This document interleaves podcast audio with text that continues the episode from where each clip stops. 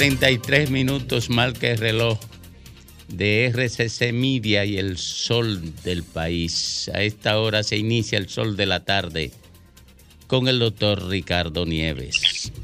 Gracias, Domingo Páez. Saludos, señor coordinador.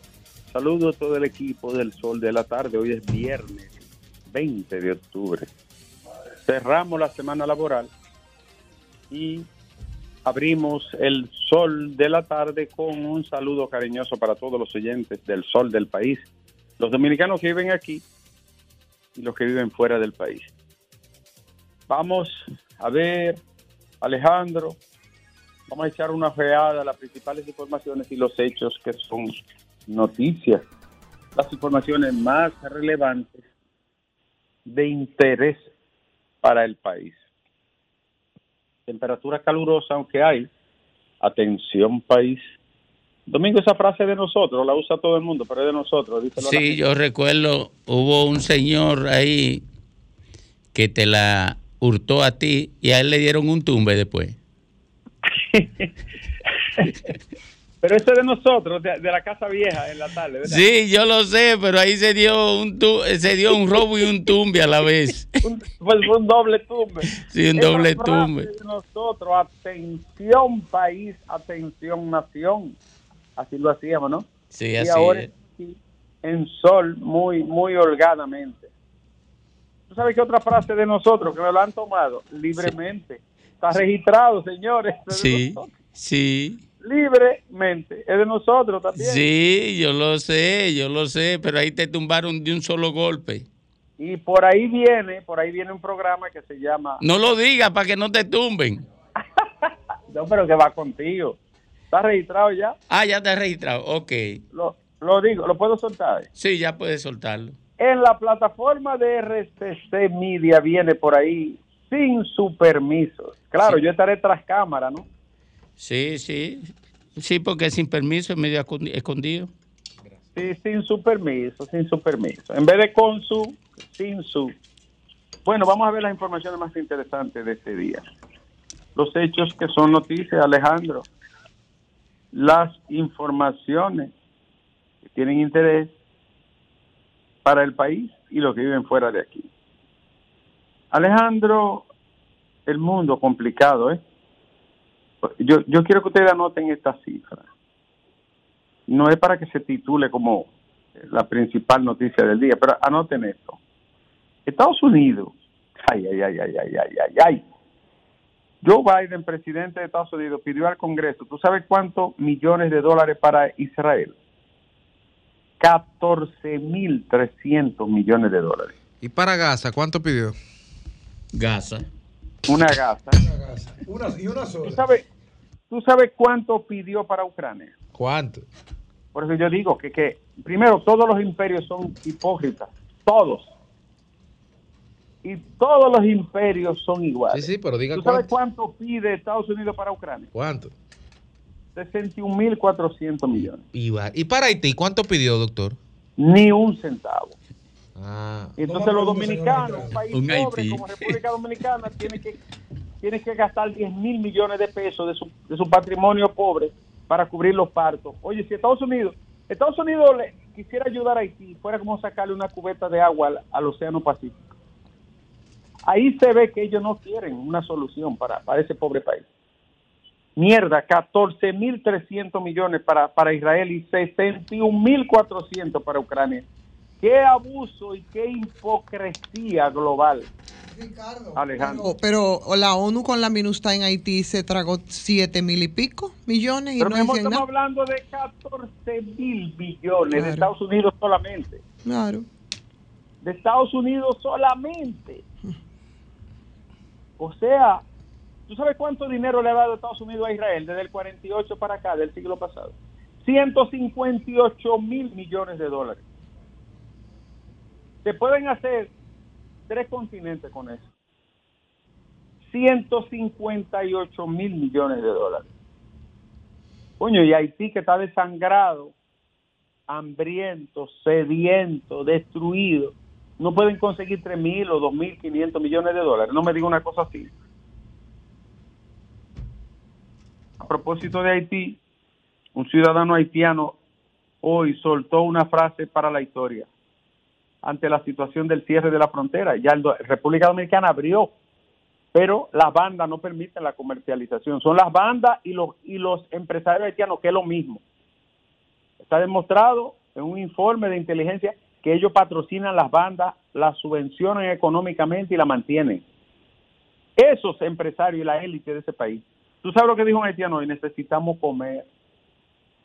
Necesitamos comer.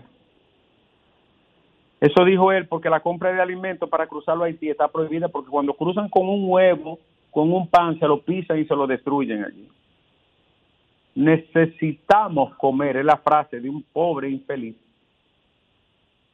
que vislumbra el problema desde la situación de su realidad. A propósito del fin de semana, Alejandro, las temperaturas van a disminuir desde ahora. Debieron de disminuir desde la entrada de octubre, ¿verdad que sí? Pero todos sabemos que hay un trastorno en el clima a nivel global. Entonces se supone que este fin de semana van a disminuir considerablemente y se va a sentir mucho más fresco el ambiente que ha sido quemante durante todos estos últimos cinco meses consecutivos. Una de las situaciones dramáticas de Haití es cómo las bandas reclutan a jóvenes, niños y adolescentes. Atención, jóvenes, niños y adolescentes son reclutados por las bandas para que formen parte de ellas. Por eso el problema es cíclico. Y vemos tantas caras jóvenes en esos grupos criminales. Estuve participando ayer, Ivonne, Domingo, Federico, Greimer, Félix, Fafa. Estuve participando primero en una conferencia y luego, señores, presten atención a esto. Yo participé en una actividad increíblemente innovadora aquí en Santiago. Presentación de unos vehículos híbridos, pero vehículos pesados, camiones y vehículos pesados para la construcción de una empresa china que tiene presencia en 110 países a nivel global. Se llama Weichai. Camiones, volteos, camiones refrigeradores. ¿Entendiste, Ivonne? Un camión, pero que es un refrigerador. Ya tú sabes, te puedes guardar carne de todo ahí. Pero aparte de eso, tiene diésel, tiene electricidad, son híbridos, algunos tienen las dos cosas a la vez y otros solamente una. Se puede caminar 400, 500 kilómetros con electricidad solamente, energía limpia, sin contaminar y sin ruido. Tecnología puramente china. Yo me, yo me quedé maravillado. ¿Por qué? Soy un enamorado del conocimiento. Como los chinos, en 40 años, no, se nos cayó Alejandro, vamos a, a intentar de nuevo. Eh, bueno. Bueno, con educación. Es lo primero que nosotros tenemos que hacer. El, pri- lo primer, el primer paso es la educación. Y yo, le- yo, yo le iba a preguntar a Ricardo, O la purgación ya que está en. Santiago, que ¿cómo está Santiago? Eh, mira, eh, Ch- China va a dirigir la segunda revolución del conocimiento. La va a dirigir, ¿sabe por qué? ¿Del conocimiento o industrial? No, del conocimiento. Vamos a ver. Porque la primera revolución del conocimiento... eh, ¿Con los ilustrados o con los, o con los no, no, socráticos? No, no, fue con, con, con- fue con la cuando cuando nace la teoría científica. Ya está ahí Sí, Ricardo de nuevo. me- ve- le- La Eh, vámonos la con revolución cartesiana. Sí, cuando Sí, me, me- me cuando nació pienso luego existo. Código del Va, Gonzalo. Adelante, seguimos doctor. con el doctor. No, decía Domingo, el equipo, el milagro que hace la educación. ¿eh? China, de- China dispuso un 20% del PIB, no un 4 como nosotros, 20% del PIB durante 20 años. ¿Para qué? Para formar los cerebros que hoy la, la convierten en la potencia número uno del planeta, en todos los órdenes. Venden más que el mundo entero, en todo, y registran más patentes de invención, más que todos los países juntos. ¿Cómo lo logró China? ¿Le cayó del cielo? No, la educación, la educación, la educación. Hoy China dedica más de un 5% ahí, solo a investigación. Y, y fusilando al que se los roba también. No, y, los ladrones para un paredón, que es lo que debería de fusilando al que se los roba. Que, que- que en el país debería de haber un, un pequeño, ¿verdad? Ay, no, doctor, un paredón. Chiquitico, pequeñito. Aquí lo que Sí, se ha sí. instalado la impunidad para el ladrón. No, eh, Un eh, impudodón no, voy, a, voy a aquí. hablar ahora de la libertad de Donald, espéreme. Y de. Tecachi tenemos que hablar también. Impunidades y nuevas impunidades. Eso es caótico Sí, porque ya aquí claro, hubo claro. paredón, Pedro Santana. Eh, sí, pero si pusieran un paredón, tú te quedaras sin compañero casi. Mire, Exactamente, por eso que él está en contra. Y, y- y- y- y el gobierno se quedará de pie, Ricardo. Terminaría está casi muchísimo siendo también. Ah, el ok. se queda Está- Estoy de acuerdo pero- entonces. Todos estamos de Eh, sí, sí, igualito. Y la fuerza del pueblo se queda sin miembro también. Ay, Graimer, no está aquí para defenderse. Sí, y el PRD no existiera, porque son igualitos toditos, de mañosos. Ahora voy a lo siguiente. Lo de China es una vaina increíble, señores. ¿Tú sabes lo que significa hacer una pala, una retroexcavadora eléctrica, Domingo? Mm. Esto no tiene madre. Sí, es que tú la recargas y te da 12, 10 horas consecutivas de trabajo. ¿Tú sabes lo que significa? El ahorro. Y esta empresa acaba de instalarse en Santiago y va, va a estar en todo el país. Ya daremos detalles sobre eso. Ahora vámonos con las otras. Yo tengo una encuesta en mi mano. Atención, Feli Lajara. Ay, mi madre. Yo tengo una encuesta en mi mano del Distrito Nacional, hecha hace una semana.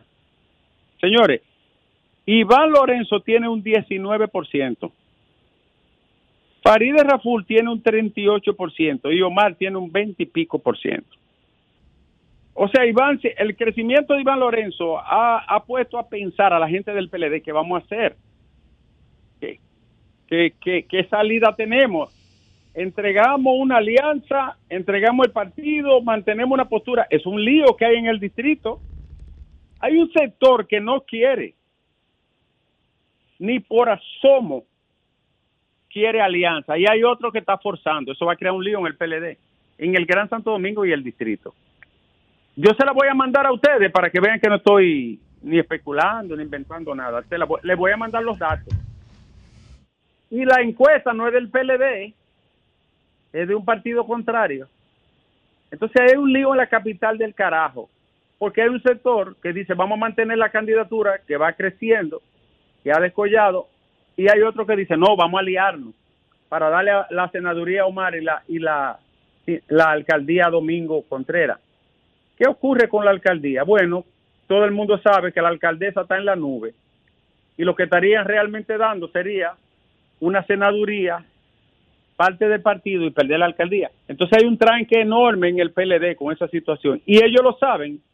Ojalá llamen y lo, y lo establezcan. Ojalá llame Iván Lorenzo para que sepan si estoy mintiendo.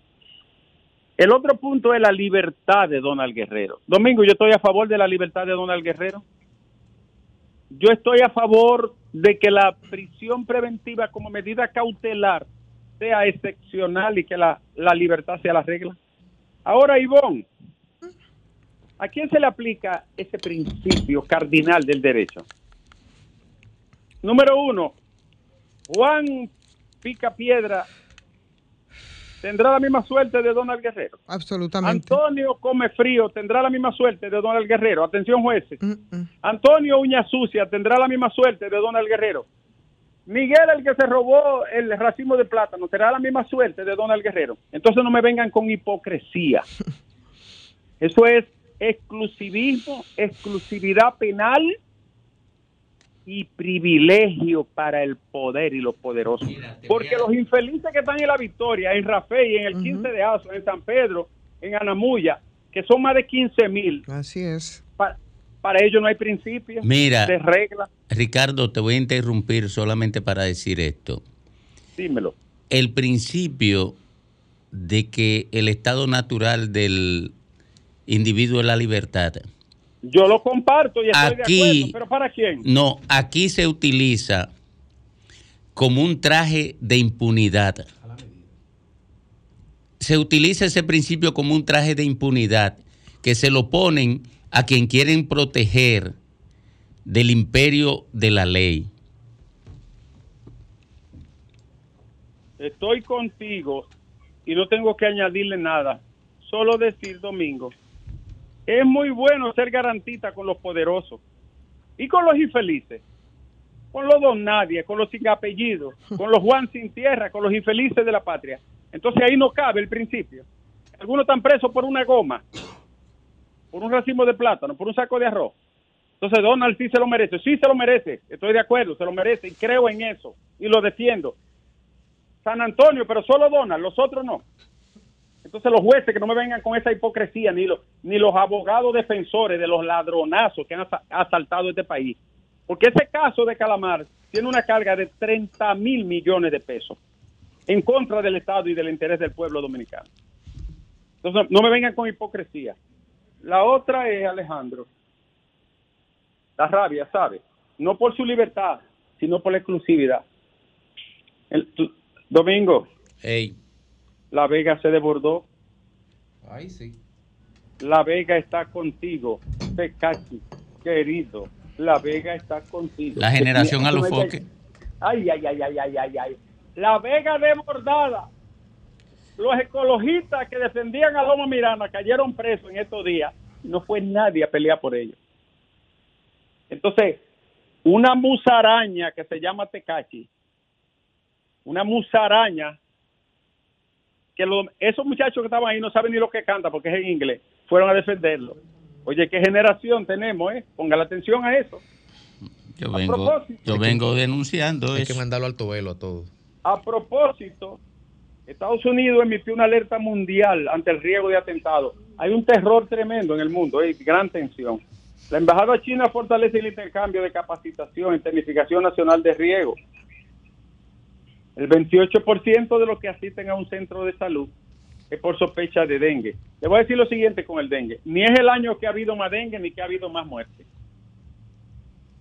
Busquen el boletín epidemiológico de los últimos 10, 15 años y se, y se darán cuenta. Ahora bien, el gobierno falló el que debió de anticipar y prevenir que venía un caso, venía un año duro de casos de dengue, porque ya lo había dicho la OMS y la OPS, de que iba a ser un año de una gran presencia de dengue en las Américas, como ha ocurrido en Perú, que es un desastre, 354 muertos, en Bolivia 77 muertos, en, Colombia, en Guatemala, etcétera. Entonces, en Brasil un desastre, 789 muertos hasta el mes de septiembre. Entonces, había un anuncio de que en nuestro continente iba a haber muchos casos por el cambio climático y por otras razones meteorológicas. Entonces, el gobierno dominicano vio de prever eso y esa es su culpa, que no anticiparon y no, pro- no proyectaron. Aquí no debió morir nadie por eso. Pero no es verdad que es el año que ha habido más dengue ni más casos, porque tampoco de- no vamos, somos locos. Eh, Domingo, Marte Piantini logró otro éxito. Yo lo felicito, de verdad. Tremendo trabajo. Uno de los funcionarios más exitosos de este gobierno. Sí, A mí me ha sorprendido porque él no sabía de eso. Pero oye lo que hizo. La decimoséptima sesión ordinaria trajo como resultado un acuerdo de transporte aéreo entre República Dominicana y la República Checa. Nunca habíamos tenido ni siquiera un, mensaje de WhatsApp con ellos. ¿Tú sabes para qué? A partir de junio de este año, un operador extranjero donde solicita un permiso especial para vuelo en la ruta de Praga, que es la capital de Checoslovaquia, Punta Cana, Praga. Vienen muchos checos al este del país, a Punta Cana. Y este, este, este acuerdo impulsa aún más ese, ese fenómeno turístico formidable de Europa Oriental. Lo felicito de corazón. Isauro Tavera se querelló contra Santiago Matías por difamación e injuria. Coño, Santiago, tú vuelves a dejarte someter otra vez. Difamación e injuria. Mi querida Isaura, que tanto quiero, le ha sometido una querella el Distrito Nacional. El FMI va a evaluar la gestión de la inversión pública en República Dominicana. Y por último, Alejandro, Haití mantiene el cierre fronterizo mientras una parte de su población clama por alimentos. Son Un par de preguntitas, Ricardo. Perdón, Te tengo un par de preguntitas.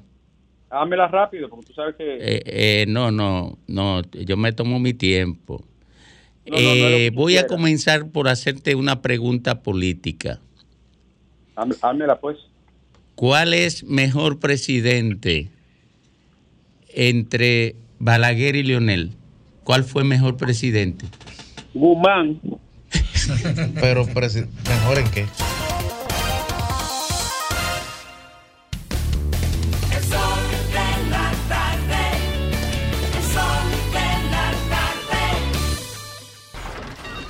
Comunícate 809-540-1065. 1-833-610-1065 desde los Estados Unidos. Sol 106.5, la más interactiva. Bueno, retornamos al sol de la tarde, al sol del país. En Perú, en Perú, ahí el gobierno aprobó un decreto legislativo, una figura que existe allá, que permite condenar hasta con 30 años de cárcel los robos de celulares y equipos informáticos. Pero venga. Ahora, el que ro ahora, Eso era un principio jurídico. ahora, el que robe un celular en este país, simple y llanamente, será sancionado con pena de 12 a 20 años. ¿Dónde llega la sentencia de 20 a 30 años? Cuando el acusado utilice explosivos o, escuchen esta, o un vehículo motorizado para cometer el delito. O sea que si roban a pie no ha pasado nada. Pero que era borracho, estaban haciendo ese- ya ustedes saben, o sea, peruano, cómo es, o cómo sea, es la vuelta. e- ese, ese, ese país está en la edad de piedra, mano, en la edad media. Pues ese país no sale de un jodido lío. Y están metiendo 30 años al que se- no, Pero lo lindo no es eso. eh, lo Pero lindo- sale que tú calculas cuánto tú inviertes eh, en mantener una persona recluida 30 años y no te cuadra lo que vale el celular. Pero mira, de No, pero tampoco básico. especifica que sea de alta gama. Yo no sé si te lo dice. un maquito. Yo no sé si Grimer lo, yo, óyeme, yo no sé si Grimer lo dice relajando a propósito. Ah. Pero ese país va para atrás. Ese país Va, del ¿cómo que 2000, relajando? Está en del competencia 2000 con al 2010 Argentina. creció hasta 14%. Creció ese país. Oye, di que No, relajando. pero ahora hay una crisis del diablo en términos económicos. Van para atrás, no crecen por estar en pleito político y tumban un gobierno en seis meses. Buenas tardes. Sí, ¿cómo está el equipo? ¿El equipo está bien? Más bien que Lola ante las 3. Sí, les habla la ingeniera Pion. Graeme, antes Eh. que nada, me quiero solidarizar contigo. Gracias. Óyeme, eh, eh, eh, no estoy de acuerdo. ¿A dónde fue que fueron a hacer eh, esa encuesta? En la Se casa de un señor que tiene un discurso ampuloso y que tuvo una decisión ahí. Sí, Celine Méndez es, es muy buena. Eh, eh, No, no, cuidado con la pero prima. no- Cuidado tiene con la prima. Celine. No, no, debió de Pion, ganarte Pion, ni que espérate. Celine Méndez a ti. Pero que Celine Méndez no hizo la Eso no tiene nada encuesta. que ver con Celine Méndez, No, no, espérese. no. Sí, pero déjenla hablar. de- de- óyeme, de- pero de- Domingo. déjenla hablar. No, deja que no meta cizaña. de- no. Déjenla hablar. Domingo, Ey, nunca más como, como ahora. Estoy de acuerdo contigo con esto de la generación a los foques. No, pero, Pero ustedes, mira, ingeniera, No ustedes pueden estar tranquilos que no es lo peor que va a ocurrir aquí con, con ese grupo, Pero, porque es eh, que ellos son defensores de la cultura del bajo mundo y han instalado un modelo de negocio sobre la base de la explotación y la promoción de la cultura del bajo mundo. Y entonces está- eh, están obligados a promover todos los elementos identitarios del bajo mundo, porque eso le permite convertir en dólares el comportamiento cultural que define al bajo mundo. Eso, no- eso no lo entiende en principio todo el mundo. Lo van a entender dentro de tres años o cuatro. sí, pero mira, da pena que todos los medios serios de, de- de noticias, de política y, y todo el mundo le, le han dado importancia de que a ese, a- pero la gente de La Vega le pregunta, ¿y cuál es el disco que usted le sabe? Yo no sé, pero estoy defendiendo. Eso da pena, y- pena y vergüenza, es como lo de, de que la 42, pero por Dios, por Dios, ¿y hasta cuándo esto va a explotar? Saludos a todos. Buenas tardes. Sí, bueno. Porque hay que decir que hay una célula de Hamas en la 42. Adelante. Muy buenas tardes y felicidades a este equipo, gran equipo. Gracias. Domingo, yo estoy de acuerdo con ustedes en cuanto a, a lo de Donald Guerrero y con el doctor Nieves. Yo me pregunto, ¿cuándo van a soltar a Darío Manuel Santana, alias Chicuelo, que solo está preso, ya tiene, va para tres meses? ¿Y cuál es ese? No, un, un, un uña sucia. Un uña sucia que nadie se va a acordar de él. Y yo ando hoy. Ninguno como- como- y yo ando hoy como, como un cobrador. Y Bu- quiero que me devuelvan todos mis favores. Vamos a ver, vamos a ver eso ahorita. Buenas tardes. Buenas tardes, Brito de las Américas. Adelante. Estados Unidos es el país que supuestamente, supuestamente, el que más ha luchado contra el terrorismo. Pero mientras, eso- mientras hace eso, por otro lado, invierte mi- mi- miles de millones de dólares con- a favor de un país que está masacrando indiscriminadamente a uno menos poderoso que él. Y por otro lado, yo quisiera saber dónde es que Nieve encuentra unas encuestas que ponen de cara a, Farideh delante de, de Omar, porque el- el las únicas encuestas que gana Farideh son las que publica Nieve. Ay, ay, ay, Ricardo. Ay. No, pero, pero eh, déjeme decir una cosa. Eh, las encuestas son un retrato, y eso lo sabe todo el que piensa un chin, un chin, no tiene que pensar mucho. Son un retrato del momento.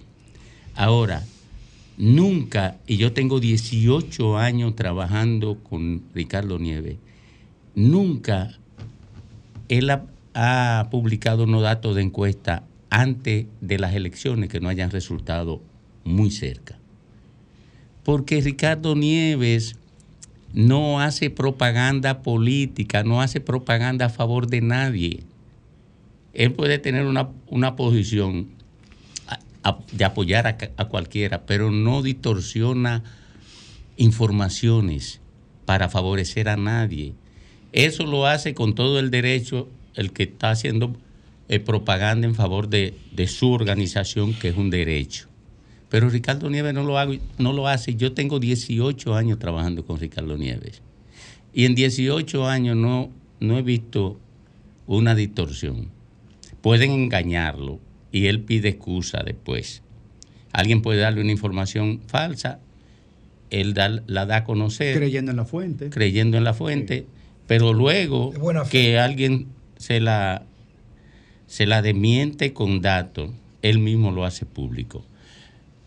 Eh, lo que pasa es que eso es difícil entenderlo un fanático, porque el fanático nada más cree que el otro puede ser fanático. Y la gente en política no quiere tropezarse con la verdad, quiere reafirmar su verdad. Y es una desgracia. Buenas tardes. Baje, baje el volumen de radio, por favor. Bájelo, por favor. Lo bajó. Saludos. Adelante. Estoy llamando para felicitar al gobierno por ese excelente trabajo que hizo con esta vez en la frontera. Debió de hacerlo más alta todavía. Ok. Bien. Porque saben que no es un problema de nosotros, que es un problema internacional y no meten la mano. Mira todo el dineral que, que le depositaron esa gente para allá afuera. Porque no cogieron un poco de ese dinero y lo depositaron en Haití también. Exacto. Buenas tardes. Buenas tardes. Adelante. Sí, buenas tardes, Domingo. Adelante, mi querido. Domingo, el gobierno lo que tiene que reforzar más la frontera ahora, porque si Haití está así, que su pueblo está pro- pidiendo comida, esperen una rebelión prontamente en Haití. Buenas tardes. Ade- Domingo, buenas tardes, Domingo. adelante, mi querido. Sí, buenas al equipo completo. Salud Gracias. para usted ante todo. Gracias, gracias. Domingo, eh, a propósito de, de la generación a los foques, yo quiero que usted la compare, yo le voy a escuchar por la radio, si es cierto que los partidos políticos aquí le han suministrado drogas a, los a los seguidores de ellos. Yo le escucho en la radio. Yo no conozco de esa práctica, pero sí le, le suministran cuarto con que comprar droga. Y eso sí yo lo conozco como práctica. Y sí sé que muchos partidos políticos sirven de abrigo a narcotraficantes.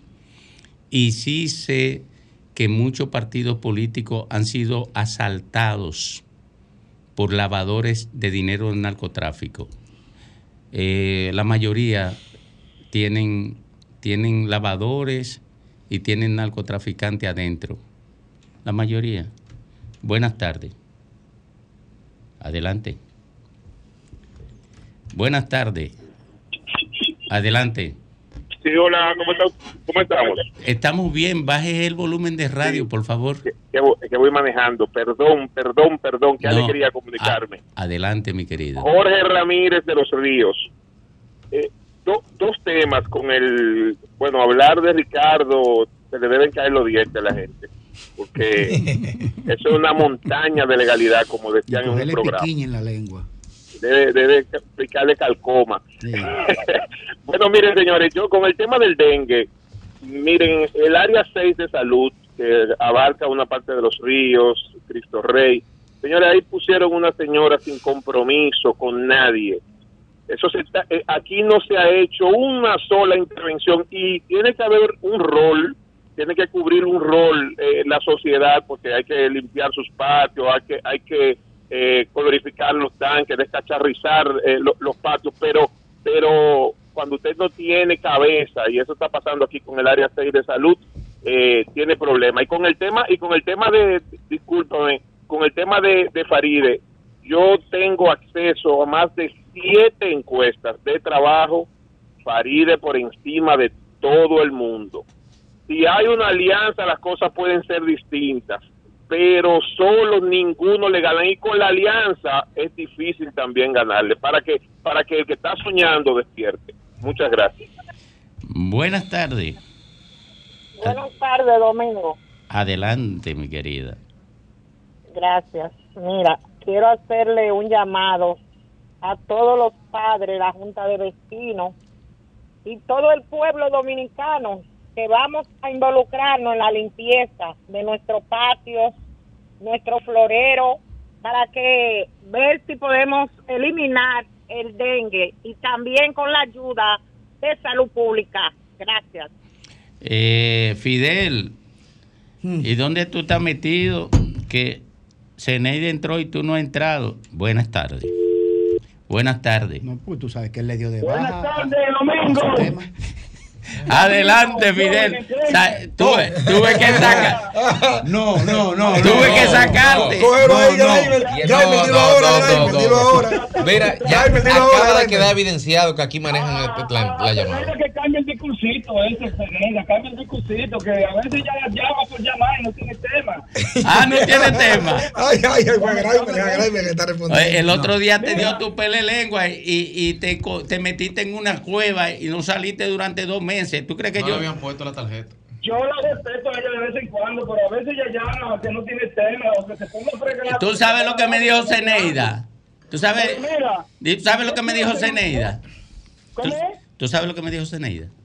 No, Fernanda, lo que diga es que ella tiene toda la razón, olvídate de eso. Yo Ah, ah, bueno. me callé, me callé. Mira, yo quiero, Domingo, eh, y por eso yo eh, siempre a ti puesto en un pedestal en la cuestión de, la de, de lo que es la política, porque hice política contigo. Mira, todo el mundo sabe que yo pertenezco a, un partido a- que, que, que tengo, como dice el disco, un pie aquí y otro allá, allá. ¿Por qué digo esto, Domingo? que ya me voy a salir de esta mafia definitivamente. Por lo que acaba de pasar tanto con Greiner y con lo que pasa y lo que pasó con José Gregorio, que lo conozco los dos, no personalmente, pero sí conozco su trayectoria, su trayectoria política y en todo el ámbito y todo eso. Mira, eh, eh, eh, Domingo, la verdad que los partidos políticos, yo no sé qué es lo que quieren llevar, como tú lo has catalogado en muchas ocasiones, a ese Congreso. ¿Qué es lo que quieren llevar a ese Congreso definitivamente? Porque sacar de una boleta, porque yo creo en, en lo que dice don jefe, en lo que, en lo que dice eh, eh, Ricardo Nieves, cuando en repetidas ocasiones él dijo, él dijo, no es palabra sagrada de, de, de, de, de, Ricardo, no. Pero si lo dijo, no creo, porque don Nieves, Nieves no es la que se va a poner de mojiganga por nadie por nadie. Ahora, lo que hicieron con, con Greimer, Greimer, y te lo digo sinceramente, Greimer, yo pertenezco a la dirección central de la Fuerza del Pueblo. Y así que nadie me esté llamando a partir de este momento para decirme, Fidel, cámbiate. No, no, no, a mí que no me jodan a mí con esa vaina. Esta mafia de la, de la política, Greimer, y tú no puedes ser tan humilde tampoco. Tú no puedes ser tan humilde. En la política no se puede ser humilde, porque te avasallan, te pican, Greimer, como lo hicieron ahora. Lo hicieron, descaradamente lo hicieron. Coño, porque ¿por qué tú me lo decías a mí que, está Inés? Y una gente que no conoce a nadie en este país, un, un viaje desde Pelafutane, y que por encima de dos personas que lo conoce todo el mundo. Por eso, Domingo, yo no quería nada esta vaina. Aquí las elecciones van a ser y que por, por vaina también. Yo te digo, tiro, digo humildemente, si aquí no va una encuesta por vaina aquí, Fidel Guzmán, cariñosamente el cañón. Yo tengo que ser más votado aquí, pero me van a patear domingo de nuevo, me van a, me van a, me van a, me van a dar una patada por el trasero, que yo, yo no sé dónde voy a caer. Conozco a, a- oye, conozco a Santo Domingo Este. ¿Cómo? Oye, y certifico todo lo que tú estás diciendo. Oh, claro, lo certifico. Claro. ¿no?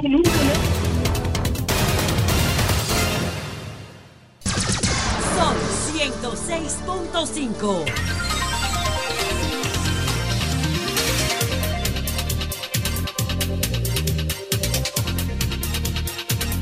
A las 3, 13 minutos continúa el sol del país, el sol de la tarde. Bueno, tenemos a, a Rafael Padilla al final. Esa es la novedad del viernes. ¿Y, y qué? ¿Y qué más? ¿Qué más? Bien, bien. No, no, porque di, di en público lo que tú te quieres decir. Él es, Dilo. el que- él es el que me está haciendo señas. Eh, vámonos, eh, mire, no se metan en lío mejor, vámonos con Fafa. Vámonos con Fafa. que- no se que- metan- dije- dije que estamos secos, dice Lea. No, oye, no se metan en lío, van a perder su empleo, cuiden su empleo. Mira, Ricardo me ha dicho a mí que están escasos los empleos en la radio. No, en todos lados. Mira, dice, mira, mira lo que dice Alejandro, que es verdad. Están Es el- escasos. es- es- Es el que más cuida su trabajo, Ah, eh, Alejandro. Alejandro, llévense de Alejandro. Eh, yo le digo eso a Fafa, mira, acaba de llegar Fafa ahora. Sí. En, en- en modo- Y ayer llegó tarde. En modo Pepillo Salcedo vino. míralo. Oye, oye, Fafa está. Eh, todos los viernes en modo viene tarde. viernes, En modo viernes. Sí. Ah, sí. Y se pasó Oh, un blower, parece. que vino con, con una con una camiseta Pero- y, un, y una chaqueta. La vaina que pide una coincidencia, la de aquel y esto son Sí, parecidos. lo único que a mí me pasó, Eh, lo único que me faltó de lo que tú te hiciste fue el blower, que tú te pasaste el blower. Claro. Oye, eso sí, eh, eh, eh, eh, Fafa. Fafa, ¿cómo te gusta un vitamina C? Es un viejo abandonado en esa casa.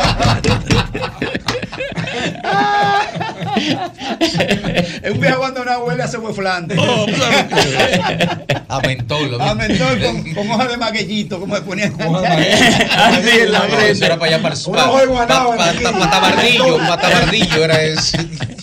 Guanábana con mentor ahí en la frente. Dejen hablar Fafa, que eso es turno. Eh, eso tú no, Fafa, te quedan Te va a tres minutos porque Fafa, ya. Grammy te quitó, te Miren, quitó cuatro. ayer en mi turno yo hice público que traía en la cabeza el tema de la situación carcelaria del país.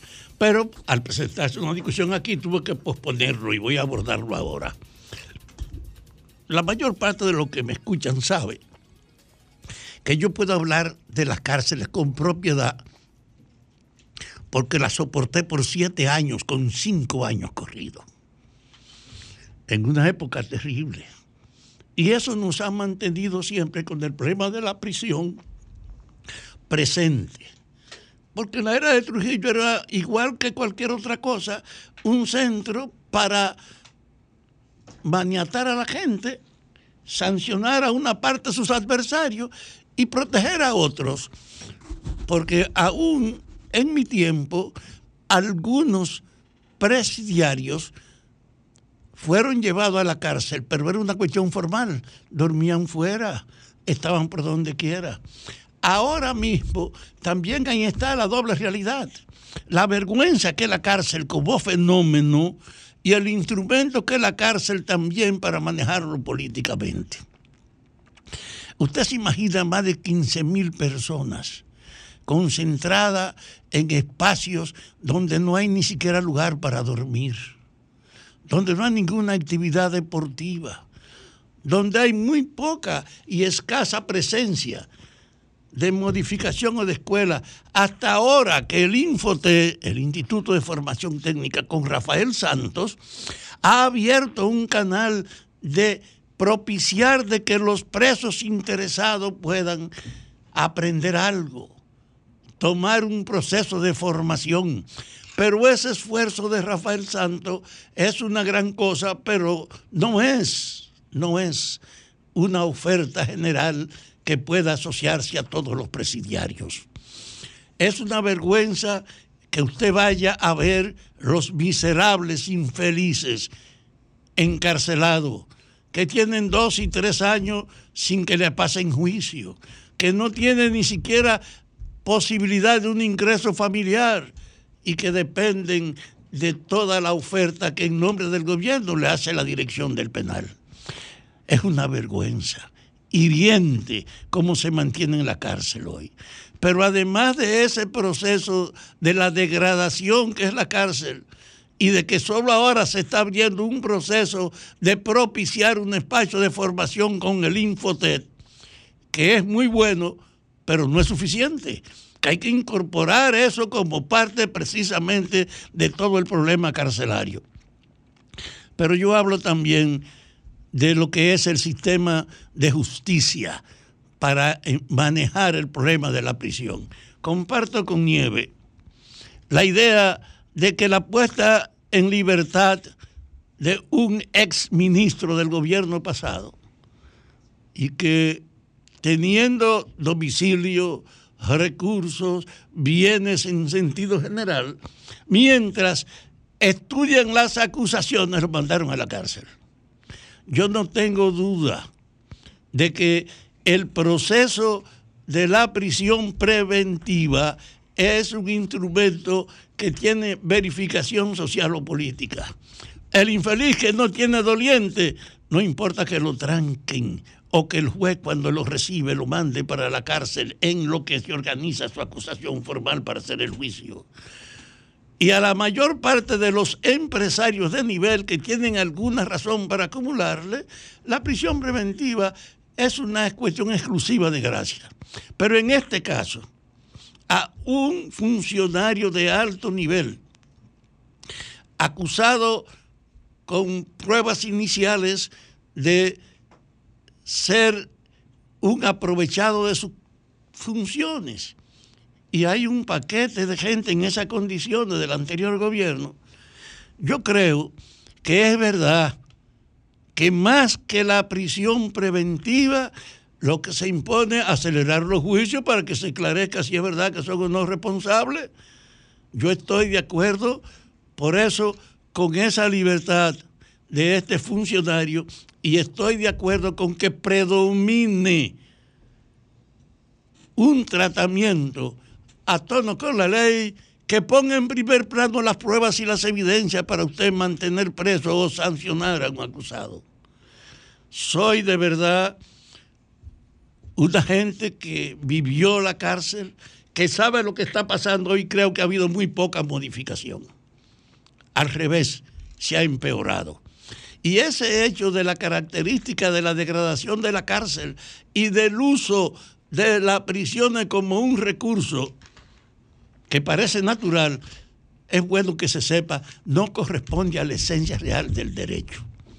La prisión preventiva tiene que ser excepcional, no al revés que el manejo excluyente es el que es excepcional, porque aquí todo el mundo que lo lleva a una acusación paga el hecho de su condición social, manejándolo como un instrumento más de la desgracia.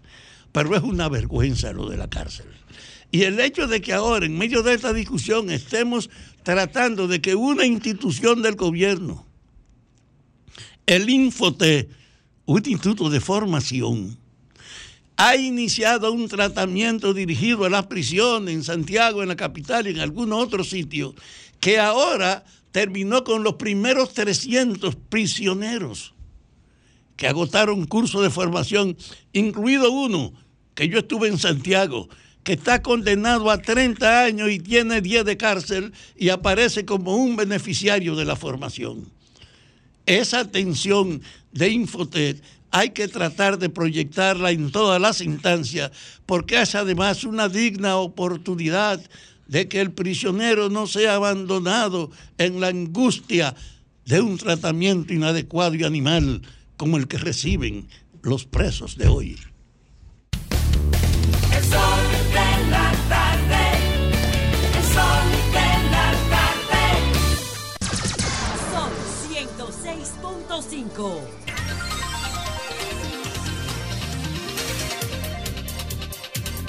Son las 3.26 minutos. Dice el amigo Feliporte, el, el abogado de Tecachi, que ellos aportaron pruebas que establecen que fue una trama, que él no participó en eso.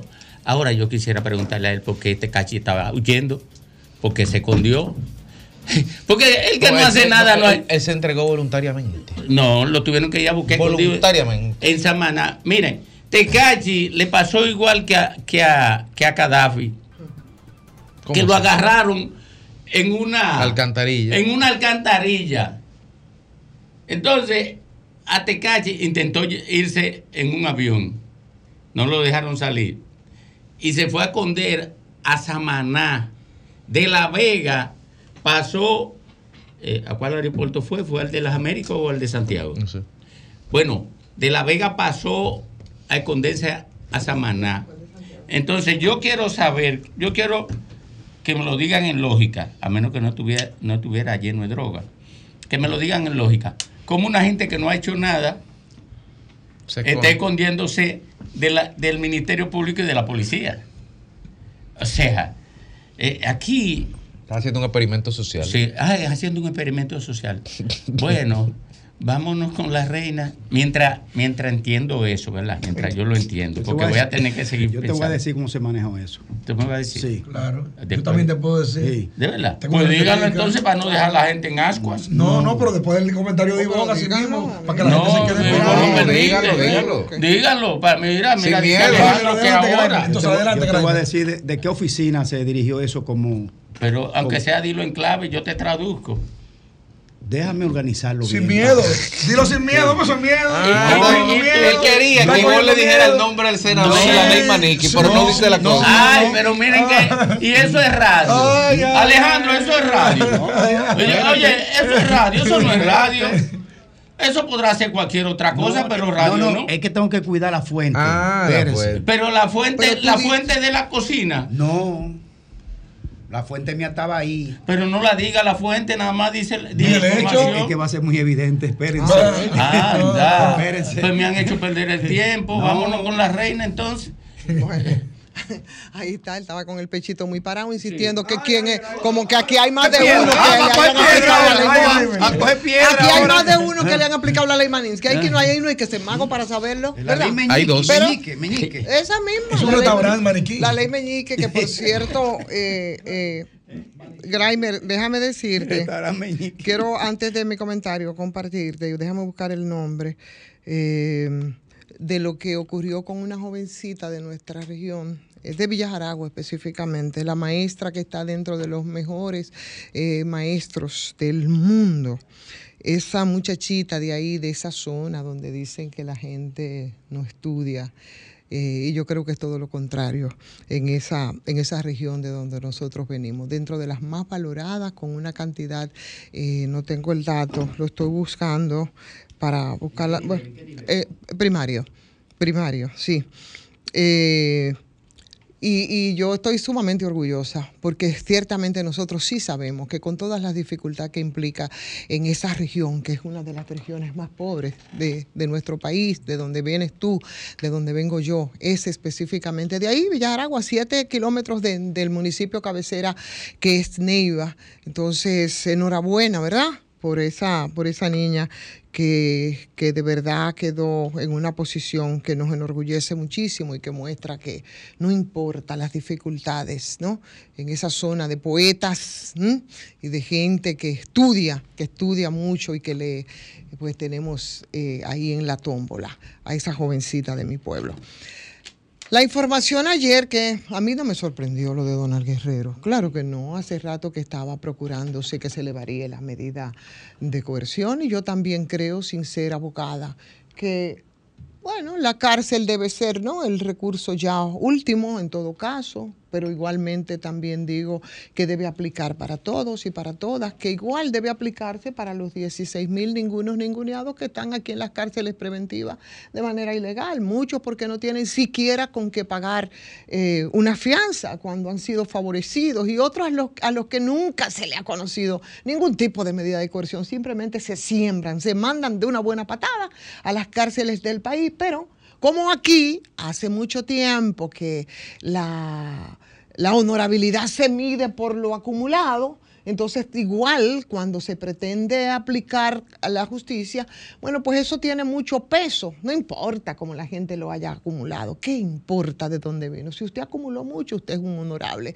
Y ese trato a usted se le da. Me preocupa en medio de todo esto, a propósito del caso de Donald Guerrero, que yo no sé qué, supongo que durará menos que una cucaracha en un gallinero, José Ramón Peralta, su compañero de celda de ahí de Najayo y que están en el mismo expediente. ¿Qué me preocupa? Los casos de corrupción que están pendientes ahí en la justicia a propósito de algunos pedidos que han hecho instituciones de la sociedad civil, porque en los últimos tres años eh, el Ministerio Público, que ha destapado algunos escándalos de corrupción administrativa, yo digo que de los más sonoros en la historia, no se había visto y eso hay que reconocerlo. No hay antecedentes y que están ligados eh, muchos a la pasada administración del Partido de la Liberación Dominicana y que se le han sumado otros que pretenden también ser parte de las nuevas impunidades. No quisiera pensar que fuera así. Eh, el panorama luce, luce en principio diferente porque los casos se pusieron ahí sobre el tapete. Sin embargo, la esperanza de que esto pueda finalmente llegar a donde tienen que llegar, yo creo que se van un poco, general sin excusas. se va desvaneciendo un poco. Comenzamos en el 2020 con el caso Antipulpo. Eh, está el caso Coral, está el caso Medusa, está el caso Calamar. Solo algunos son expedientes que llevan ya demasiado tiempo, muchos años, eh, ventilándose en los tribunales y sus principales autores bajo arresto, la mayoría domiciliario, en la mayoría de los casos. A eso se suman acusaciones graves contra funcionarios, contra exfuncionarios de la actual gestión, que también vinieron a, a- conformar las filas en una especie también de limbo, que no tiene ningún tipo de sometimiento, que no hay apresamiento formal. Entonces eso me preocupa más, que algunos de los implicados en esos casos a los que se les varíe la medida de, de coerción y van a su casa, me preocupa más cómo finalmente van a terminar estos casos. En el antipulpo, eh, llevado a cabo por el Ministerio Público, eso fue ya a finales de noviembre en el año 2020 que envuelve a los hermanitos del expresidente Danilo Medina, Alexis, acusado de que formar que una red de corrupción, que desviaba eh, fondos, que ejercía influencia, eh, que manejaba todas las licitaciones. Bueno, yo creo que de todos ya es un tiempo largo que debió haberse llevado a un tribunal ya a juicio. Claro, claro que sí. Todos sabemos qué pasó ahí. Según el Ministerio Público, esa red en la que también señala, además de Alexia, a otros, bueno, que envolvía la suma de 4 mil, casi 5 mil millones de pesos. Los implicados actualmente están ahí cumpliendo su prisión domiciliaria. Eso no es el problema. Pero tenemos el caso del Coral 5G, 4.500 millones de pesos que serían los que habrían defalcado en una supuesta red corruptiva que queremos que se demuestre o que finalmente ya se diga que fueron angelitos que no tuvieron nada que ver, todo eso es posible que tendrá que conocerse en ese juicio de fondo, con un principal eh, cabecilla de ese expediente que es el señor Adán Cáceres Silvestre, que era el jefe de la seguridad del expresidente Danilo Medina, y el caso Medusa, que es el que involucra al ex procurador Jan acusado de conformar un entramado que incluye también a 41 personas, 22 empresas, que se habrían enriquecido con sobornos durante, entre el periodo 2016 y 2020 con montos que están cerca de los 6 mil millones. Tanto Yanalán como los demás implicados en este caso están cumpliendo arrestos domiciliarios, o sea, están en su casita. Y el caso de los Calamar, que es uno de los más recientes, eh, que señala a José Ramón Peralta, Donald Guerrero, que recién le acaban de variar su medida de coerción por defraudar al Estado, ya que los montos van subiendo y son más serios y sobrepasan los 10 mil, 19 mil millones de pesos a través de presuntos entramados de corrupción. Pero la actual gestión también tiene lo suyo y tiene sus casos que están exactamente en el mismo limbo. En la actual gestión eh, gubernamental no disminuyeron los escándalos, por supuesto que no, muy a pesar de la intención, pienso yo, hasta ahora creíble del presidente Luis Abinader de continuar, señores, con las mismas mafias y las mismas eh, pifias por las que esos casos tan sonados y sin precedentes se encuentran en la justicia. Casos como los que involucran, por ejemplo, a, exministros de la presidencia, el caso de Lisandro Macarrú Carulla, ¿qué pasó ahí? Nosotros sabemos qué pasó con ese caso. Roberto Fulcar, o los del Ministerio de la Juventud que envuelve a Kimberly, a Luz de Larva, eh, que parece que se diluyeron y que tampoco sabemos qué ocurrió. Y si a eso nosotros sumamos los casos del impostón o sumamos los casos del INAVIE, tienen nombre, tienen apellido. Adam Peguero y Cecilio Rodríguez, respectivamente, también señalados por supuestas mafias de corrupción. El caso de Lisandro, que es uno de los funcionarios que tenía más cercano el presidente Luis Abinader. Y más se vi- poder. Claro, se vio obligado a pedir una licencia por el propio mandatario, después fue destituido, después de las acusaciones en su contra, que incluye que su nombre aparece en el expediente Calamar, el expediente de Yanalán, referente a la construcción de la cárcel La Nueva Victoria. Y así, entre casos del pasado, reciente, por supuesto, porque estamos hablando de la pasada gestión de- del PLD y los casos de este momento, nosotros estamos total y absolutamente en una especie de limbo que hoy mi ex compañero de redacción, Claudio Acosta, a partir de una publicación que hacía el periódico Diario Libre, señores, ilustra de una manera espectacular con una fotografía que publicó eh, Diario Libre en la que se ve a uno de los imputados de este caso, óyeme, en los brazos de Morfeo, durmiendo el sueño eterno que parece que también va a dormir ese fuñido expediente que tiene que eh, hacerse una lectura de 12.275 páginas que contiene el expediente como tal y que tiene a los abogados, por supuesto, muertos de la risa, porque es parte de la estrategia que supongo es algo a lo que tienen derecho pero que nos dice, y que es mi preocupación fundamental a propósito de todo esto, que muchos de esos casos podrían quedarse ahí en el limbo. Hoy podrían quedarse en el limbo. Los de las pasadas impunidades y los de las nuevas impunidades, porque ya nosotros tenemos que hablar también de nuevas impunidades. Entonces, señores, díganme usted, ¿cómo me puedo yo preocupar que si le variaron o no la medida de coerción a Donald Guerrero? Ese no es el caso. Ese no es el caso, porque todo esto está ocurriendo, por ejemplo, en el caso del expediente de las casi 2.300 páginas. Tú ves como la complacencia de los jueces frente a lo que dice el Ministerio Público, que no ha podido convencer, tal como eh, incluso se quejaba la propia Jenny Berenice, de que esto se pueda de alguna manera agilizar para que esos casos no se queden y mueran ahí en el intento. Entonces, eso plantea muchas preguntas. ¿Qué es lo que pasa con esta fase preli- preliminar? ¿Por qué no se aprovecha mejor el tiempo para que se pueda eh, aplicar una justicia más pronta, más eficiente, más justa en este caso para tú sentir realmente que en esta etapa se está sentando un precedente con los casos de corrupción a los que no deberían de estar agregándose los casos de las probables nuevas impunidades. O eso también es parte de lo dicho por la magistrada Jenny Berenice, que dice, con, lo decía y lo decía con, con una amargura tan grande. eh, que la jurisprudencia parece como que está a tono con el tema de la corrupción. Entonces, yo no sé, tendríamos que hablar con la directora de persecución de la corrupción, eh, quien ha querido salvar un poco la responsabilidad del Ministerio Público. Señores, pero mientras eso ocurre, parece que nosotros no nos van a permitir que nos olvidemos entonces y ahora cuáles son y cuál ha sido históricamente la verdadera o los verdaderos aliados de la corrupción. Sigue siendo el sistema de administración de justicia. Sol 106.5, la más interactiva. Una emisora RCC Miria. El sol de la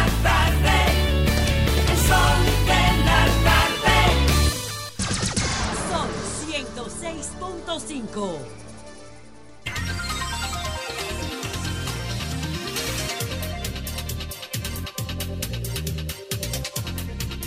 Nos retornamos, retornamos al sol del país, al sol de la tarde, con el señor Graimer Méndez. Graimer, ¿de dónde apareció ese nombre, Graimer?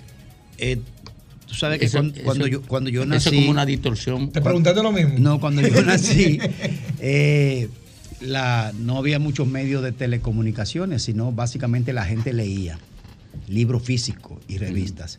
Entonces mi mamá, que era una buena lectora, Ah, leyó una novela, mm, creo que de corte policíaco, de la Europa del Este. Y uno de los personajes era ese personaje, Grimer, porque tiene una, to- una ortografía Sí, también. ese es como, como una mezcla de dos de, de la parte de, do- de dos nombres. Gray. Pero, pero fíjate que Me- tiene Me- una N antes de la M, es Grimer, o sea, es un nombre de la Europa del Este, de esos complicados. Ah, sí, rumano, Rumanía. eh. Sí, sí, sí, sí, sí, con Y. Gray, Gray, mira, el nombre de la, de la maestra nuestra, que es nuestra, se llama es Gloria Stephanie, perdón que no lo encontraba. Gloria Stephanie Mella Cueva fue seleccionada como finalista del Global Teacher Prize, Ah, que es una sí. premiación mundial que se otorga a docentes inspiradores y que trabajan para transformar su vida, que involucra 7 mil nominaciones eh, de y solicitudes de 130 Excelente. países. Y esa muchachita de para allá de Bellajaragua Sí. está dentro de los 50 mejores Sí, maestras. sí, sí, sí. Domingo. Que probablemente en algún momento tuvo que almorzar pan de agua, ¿Quién? con, eh, agua, eh, pan, ¿Pan con, agua, con pan agua? con agua de azúcar, lo más probable. Mira, es. yo estoy colectando por ahí para un- uno de estos días, precisamente, hacer un comentario de un montón de jóvenes dominicanos estudiantes que van a competencias internacionales de robótica, de matemática, de otras áreas, que ganan premios en medicina inclusive, y entonces un día de esto hacer un común, un resumen, porque aquí solo se exalta eh, las, las- las malas noticias en muchas ocasiones, y sobre todo lo que tiene que ver con juventud. Y hay que promover esta, esa, esa generación de jóvenes que está progresando en materias de ciencias y cultura. Incluso ahora mismo hay, eh, tres estudiantes, por ejemplo, que fueron de los mejores calificados y son nuestros, son de aquí, de nuestro país. Mira, dame el comentario ahora. Sí. Sí, Buenas tardes a toda la audiencia. Miren, ante todo saludar y felicitar a Hedel Cordero, en estos días nos envió este libro, un gran publicista dominicano, creador de muchos eslogans que ustedes escuchan por ahí que no saben que son creaciones de él. Este libro, Creatividad Publicitaria y Creativos Dominicanos, Visiones del Oficio y sus protagonistas, Hedel Cordero, el tomo 1. Así es que ya le daremos lectura. Gracias, maestro Hedel Cordero. Miren, el tema de Daniel Hernández. ¿Quién es Daniel Hernández? Daniel Hernández es Tecachi, el famoso Tecachi, que es toda una eh, sensación en un vedetismo, en un vedetismo puesto en escena eh, para eh, lo que significa la sociedad líquida o como en su momento cuasi copiara, pero un argumento más latinizado como es la sociedad del espectáculo, ¿verdad? Y este comentario yo se lo quiero dedicar a la magistrada Jenny Berenice, porque Daniel Hernández Otecachi, el Ministerio Público de La Vega ha incorporado nada más y nada menos que tortura y barbarie en el expediente. Tortura y barbarie en el expediente. Cuando evidentemente de una manera ostensible, ahí lo que hay es riña, golpes y heridas por riña. Eso es. Y entonces ha entrado esto, eh, la burbuja del espectáculo, y digo la burbuja porque usted la pincha y ahorita ya no existe como pompas de jabón. Han metido entonces a, los- a a los abogados especialistas en la, en la ampulosidad de la, de la cosmetología argumental de los medios de comunicación. Bueno, el Ministerio Público se ha prestado para una puesta en escena que se está construyendo alrededor de Tecachi, donde inclusive la policía se prestó a esa orquestación dramática de irlo a buscar con un contingente a este gran criminal atrincherado en un búnker de alta peligrosidad de una amenaza a la sociedad. Y la policía fue a buscar a este señor altamente peligroso. De casualidad no llegaron en tanqueta a buscar a Tecachi, porque forma parte de una puesta en escena, se lo estoy diciendo. Y el Ministerio Público de La Vega se ha prestado a eso. Porque poner tortura y barbarie entre gente que lo que hace es manejarse en un mundo de, de- del conflicto y del entretenimiento, que del conflicto se montan la plataforma para generar view y like y luego construir una narrativa, una historia. Puede notar ahí la audiencia de este programa que de, de esta novelada, de esta, de esta caricatura de lo que es poner de relajo la investigación, la policía, el Ministerio Público, alrededor de una trama que se presta luego a construir una narrativa del espectáculo. A mí me apena mucho, me apena mucho que el Ministerio Público se preste a esta, a esta puesta en escena, que no sabemos la lectura subyacente de por qué el Ministerio Público está haciendo eso. Si se trata de poner una cortina de humo a situaciones de escena política o de situaciones de carácter social como un elemento de distracción. Si el Ministerio Público se está prestando a eso, deja mucho que desear porque este- le está haciendo un flaco servicio a este mundillo de la sociedad del espectáculo, del entretenimiento, que genera toda esta situación a través de los canales de YouTube y redes sociales que construyen una historia para generar espectáculo y por supuesto dividendos económicos. Atención Jenny Berenice, no permita que en su gestión se tome el Ministerio Público para puesta en escena de, una, de un entretenimiento, de una manipulación, de un asunto que es tan simple como un tema de golpes y heridas por riña.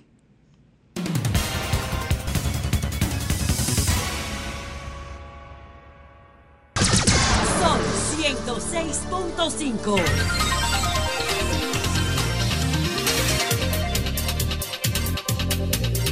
Bueno, retornamos, retornamos al sol del país, al sol de la tarde a las 3.57 minutos. Cuando recibimos el comentario del doctor Federico Jovi. Gracias, Domingo. Buenas tardes y buenas tardes, amigos que nos ven y que nos escuchan. Este próximo domingo 22 de octubre se realizarán elecciones en Argentina. Elecciones para escoger un presidente que puede ser en primera vuelta o en segunda vuelta el 19 de noviembre. Como todo, una situación electoral es el reflejo en cierta forma de una situación económica, de una situación política también, pero esencialmente económica. En términos electorales actuales, hay tres candidatos que se disputan la, la presidencia. Está el señor Milei, apoyado el, apodado el Pelucas, que es un fenómeno. Está el señor Massa, que es el actual ministro de Economía del gobierno kirchnerista de Fernández. Y está la diputada, la conservadora Bullrich. Prácticamente están... Gracias, Lea. Prácticamente están en tres eh, separados apenas de menos de un 1% entre ellos. Por lo tanto, todo parece indicar con las campañas cerradas de que no habrá un ganador en una primera vuelta. ¿Por qué? Porque el primero tendría que sacar o 45% o 40% y con una brecha de 10 sobre el segundo. Es decir, que Milei tendría que sacar 41 y la otra tendría que sacar, Massa tendría que sacar 30, 31. El telón de fondo de todo esto es la repetición de una pesadilla que nadie entiende la lógica. Nadie entiende cómo un país tan rico como Argentina es tan pobre y miserable. Nadie entiende cómo un país con tantas riquezas, con tantos recursos naturales, elija qué. Proteína, ganado, petróleo, gas natural, recursos pesqueros, agua, elija lo que quiera y Argentina es rico, poderoso. Hace 60 años me parece que era la décima, no, al principio del siglo antepasado era la décima economía del planeta. Y hoy el 40% de su población, el 40% de su población está debajo del umbral de la pobreza, con una inflación de 140%. Es decir, que si aquí nosotros nos estamos quejando de que, no, que el huevo, que, que un 9%, que un 5%, o en otros países que la inflación un 7%, de un dígito, en Argentina un 140 interanual, lo que en octubre del 2022 costaba 100 pesos, en octubre del 2023 cuesta 240. En ese contexto surge Javier Milei como una consecuencia de la canibalización del sistema político argentino ese es el trasfondo de todo. Y ahí es que me voy a referir.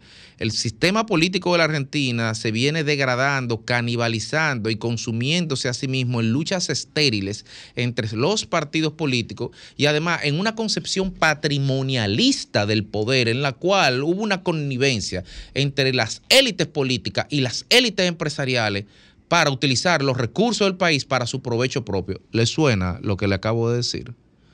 ¿Algún parecido o alguna coincidencia. Entonces, cuando usted tiene de manera sostenida que los políticos simplemente toman el poder para repartirse entre ellos el bizcocho, junto con los empresarios de turno y repartirse el bizcocho y a los pobres atosigarlos y abrumarlos de bonos, de ayuda, de cupones, de chequecitos, le suena lo que le estoy diciendo. Y entonces darle todo esto y, mientras tanto, toda esa pobreza que se va generando, esconderla debajo de la alfombra. Nadie, no está pasando nada, tranquilo. Hasta que llega un momento que antes, antes, lo que había en momentos así eran revoluciones. Ahora, el fenómeno revolucionario no se da a través de movimientos políticos o armados, sino a través de algo que se ha denominado outsider. ¿Y qué es un outsider? Lo que Taleb llamó un cisne negro. Algo que surge, un tipo que viene y de la nada surge y dice, vamos a reventar con todo esto. Bukele es un outsider, por ejemplo. Entonces, ahora, eh, eh, cuando Milei cerró su campaña el miércoles, dijo, es increíble lo que hemos hecho. Hace dos años éramos outsiders. O sea, un tipo que viene de fuera del sistema y que su único discurso y su única propuesta es acabar con todo lo que ha construido el sistema, con todo. Estamos hablando de que hay una persona que estaba en un cierre de campaña diciendo que va a cerrar el Banco Central, que va a permitir tráfico de venta de órganos, que va a permitir venta de niños, que va a hacer que la educación no sea pública, que va a hacer que la salud no sea pública y que el Estado solamente tiene que garantizar seguridad y que el resto del mercado lo, determine. Eso es algo que ni los economistas más liberales, ni Hayek a la cabeza, han pensado jamás o han puesto por escrito. Y este señor lo pone, lo dice y lo aplauden. ¿Y saben qué? Puede ganar. Porque si no gana el este, este domingo, quizás igual gana en noviembre, porque de aquí a noviembre la situación económica va a estar mucho peor. Y evidentemente el ministro de Economía del gobierno que tiene la situación mucho peor no le puede ganar a alguien que está diciendo te voy a quitar a ti para poner, para mejorar la cosa. En el trasfondo de todo eso, yo quiero que veamos, que nos veamos en ese espejo y tenemos que ver con preocupación no como con, el periódico, como, como un eh, laboratorio de, ah, mira lo que está pasando en Argentina. No, porque eso es una lección permanente de lo que puede pasar en un país cuando sus oligarquías económicas y su liderazgo político se disocian y le dan la espalda a las aspiraciones de la mayoría. Y cuando los políticos se ponen solo para ello, y cuando los empresarios se ponen solo para ello y se olvidan del pueblo, se va generando un caldo de disconformidad, se va generando una generación de gente de que no tiene nada que perder y en algún momento se aparece un Mesías, como suele suceder, y dice, aquí traje un galón de gasolina y una caja de fósforo, vamos a prender todo. Y la gente se para y lo aplaude. Finalmente, tenemos que ver con atención y con preocupación lo que va a pasar en Argentina, no por lo que le va a pasar a ellos, sino porque tenemos que ver que lo que está pasando ahí puede pasar en toda la región del continente, en toda Latinoamérica, y nosotros no escapamos a esa realidad.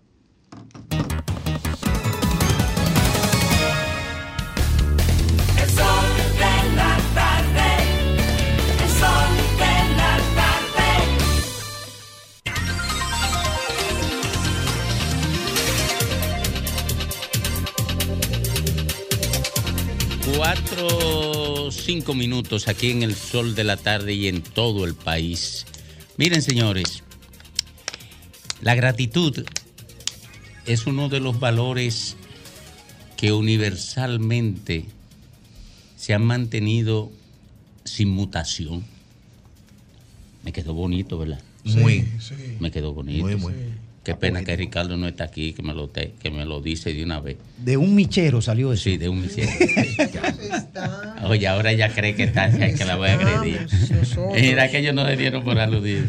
Oye, eh, entonces, la gratitud como valor permanente y dura- duradero en todo el proceso evolutivo de la humanidad eh, debe ser levantado como bandera identitaria de todo aquel que es impactado por una por una acción vinculada al valor de rescate, que es uno de los valores más tiernos, más nuevos en el horizonte ético de la humanidad. El valor, el, el deber de rescate es uno de los valores eh, derivados de, de- de la ética, de la evolución ética más nuevo.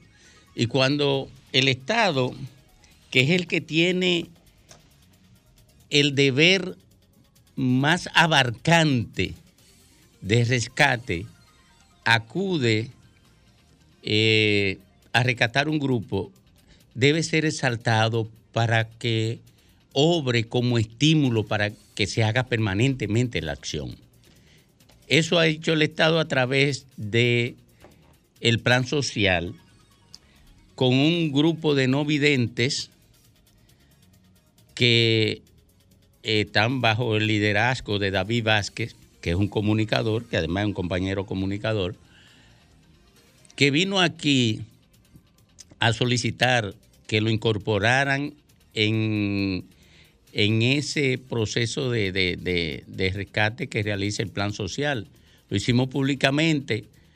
Nuestra querida amiga Yadira Enríquez nos llamó, oigan, llamó ella, porque no fue que la llamé, ella llamó y, y nos pidió que le dijéramos a los no videntes que fueran allá y tramitaran todo. Pues aquí está David Vázquez que le pidió a Lea que le permitieran volver aquí al sol de la tarde porque él quiere referirse Que, a que es el presidente de la Asociación Na- Nacional de Personas Ciegas.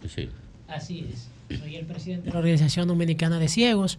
Gracias a ustedes por recibirme aquí, gracias al panel, Ivonne, Graimer, Don Fafa, Federico Llovines, La Jara, Domingo Páez. Domingo se adueñó de esta causa y yo como buen agradecido, aquí estoy, dándole las gracias a Dios y luego a ustedes que se a adueñaron. de- Yadira, a Dios y a Yadira, nosotros Sí, pero no. a usted también porque se adueñó de esto. Usted hizo esto parte de usted porque todo el mundo sabe la solidaridad que existe con Domingo Páez. Domingo Páez es una persona solidaria y se unió a esta causa. Desde aquí agradecido a Yadir Enríquez y a su equipo porque nos han tomado en cuenta. Realmente necesitábamos esas raciones. Los muchachos han ido masivamente a buscarla en el día de hoy y nosotros desde aquí no tenemos cómo pagar este agradecimiento hacia ustedes. Bueno, te felicitamos nosotros a ti porque asumiste la causa de tu gente. Y lo hizo Y- con mucha dignidad. Fíjese que No, en, la, él- en la siempre lista, lo ha hecho así. en la lista que él mandó no se puso él. No, no. Ay, no qué se pena, puso él. No, pero debió estar, debió estar. Ahí yo no tengo.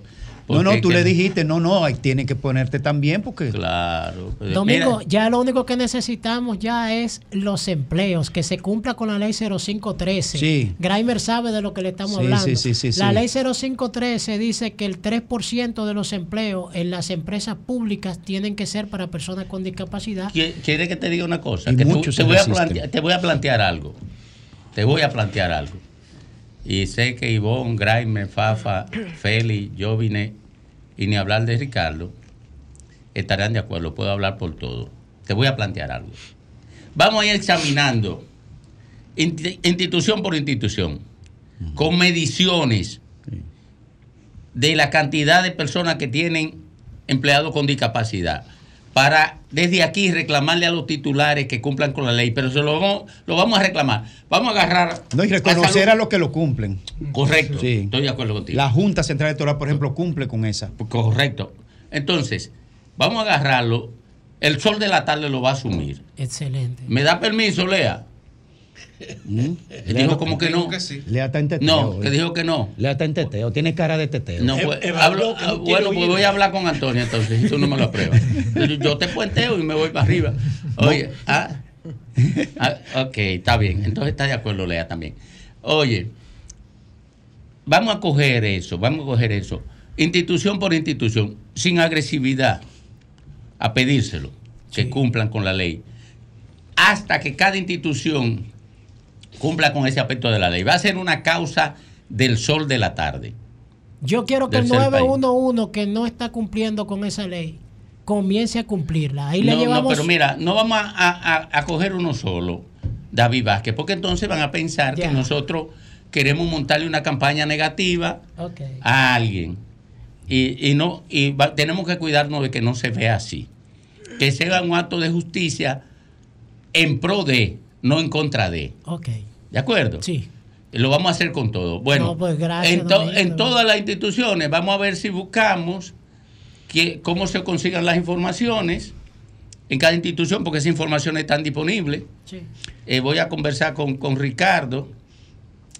Eh, Instituciones no solo estatales, ¿no? Sino privadas No, también. no, no, la privada la- no. La estatal No, es- la la- estatal. la- no, la Ah, ley obliga a la privada también, pero vamos a comenzar por la estatal. No, no, Sí. lo- la ley Sí, la ley obliga. obliga, sí, un Sí. 2%. Eh, eh, y, el- y el Estado un 3. Y el Estado un 13. Ah, la ley obliga a la, A la- a la privada. sí. Bueno, la Pero- privada que lo cumplan, también nosotros vamos, Pero vamos a comenzar por el Estado, que a es la primera. resaltarla sí. aquí. Así es. Vamos, vamos a hacer las dos cosas. Las privadas y la pública. No, vamos a comenzar por la pública primero, porque es que es muy abarcador. Sí, pero, lo- pero yo- no me pienso morir ahora. Ah, y el bueno. programa no lo van a hacer en todos estos años. Eh, va- vamos a comenzar. Oye, vamos a comenzar así. pa- esa va a ser una causa del sol de la tarde, una causa social. Y con Lea vamos a coordinar para, para darle entrada a la Asociación Dominicana de Ciegos. Organización Dominicana de Ciencias. a la Organización Así Dominicana es. de Ciegos. Entonces, gracias, muchísimas gracias, Yadira Gracias a ustedes también, Domingo, de verdad, por unirse a esta causa. Gracias a este sol solidario. Muchas gracias. Pero antes de irte, ¿qué es lo que Yadira le está enseñando a usted? Oye, Fafa, pero ahora me, Yadira- me quiere atrasar Sí, la... Yadira No, hombre, no, vámonos, vámonos.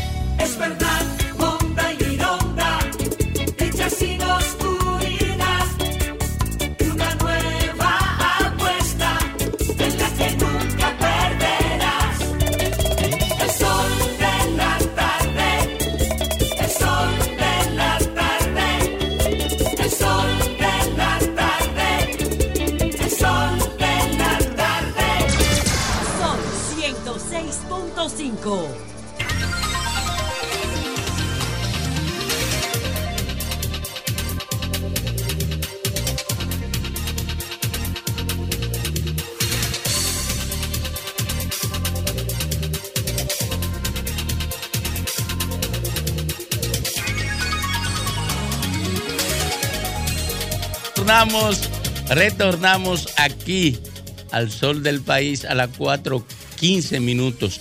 Eh, Tenemos la foto de la belleza. No, no, pero hay que- no, no nos prohíba eso. ¿Dónde está? La tenemos. Ay, Miren ay, eso. ay, Eh, ay, Esa es la nieta de la, de la reina. Sí, sí, sí, sí. Sí, pero hay otra fotito donde estaba peinada. Ay, mira, mira, Es que ese es su estilo, Domingo. Ay, ese ay, estilo. ay, au. Ay, ay, mira dónde está mi abuela más linda. Ay, mírala ahí. Ah, ese es Miranda, ese es Miranda, mírala ahí. Un año cumple. Cumple en el sí, día de hoy. ay, sí. pero, Ah, pero hay caché.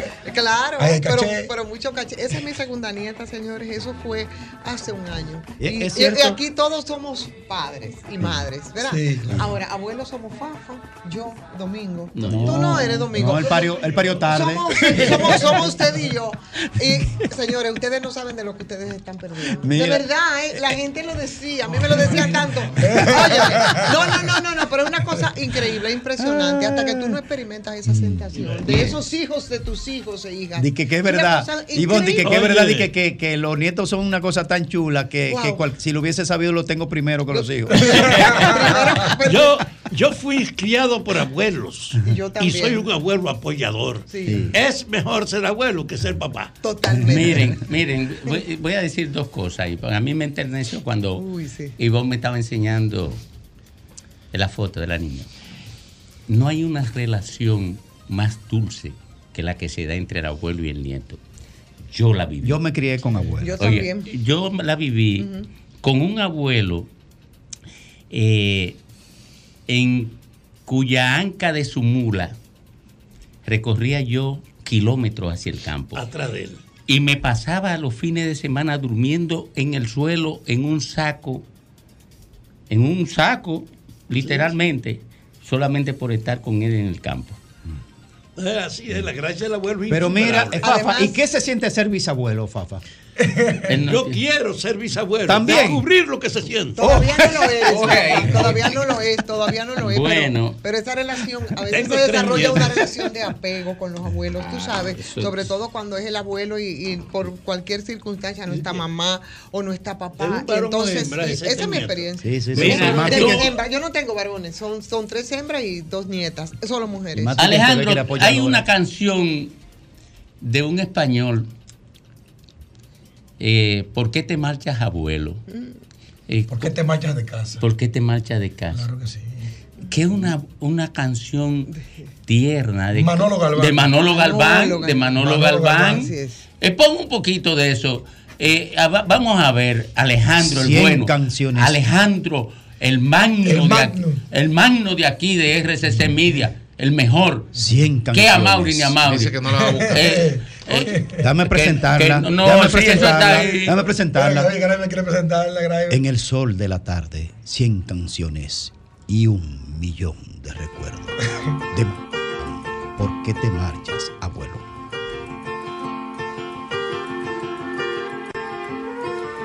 Dicen que la gente mayor sobra en todos los sitios. Mi abuelo ya sabía esto hace mucho tiempo. Por eso, un día hizo su maleta y se marchó.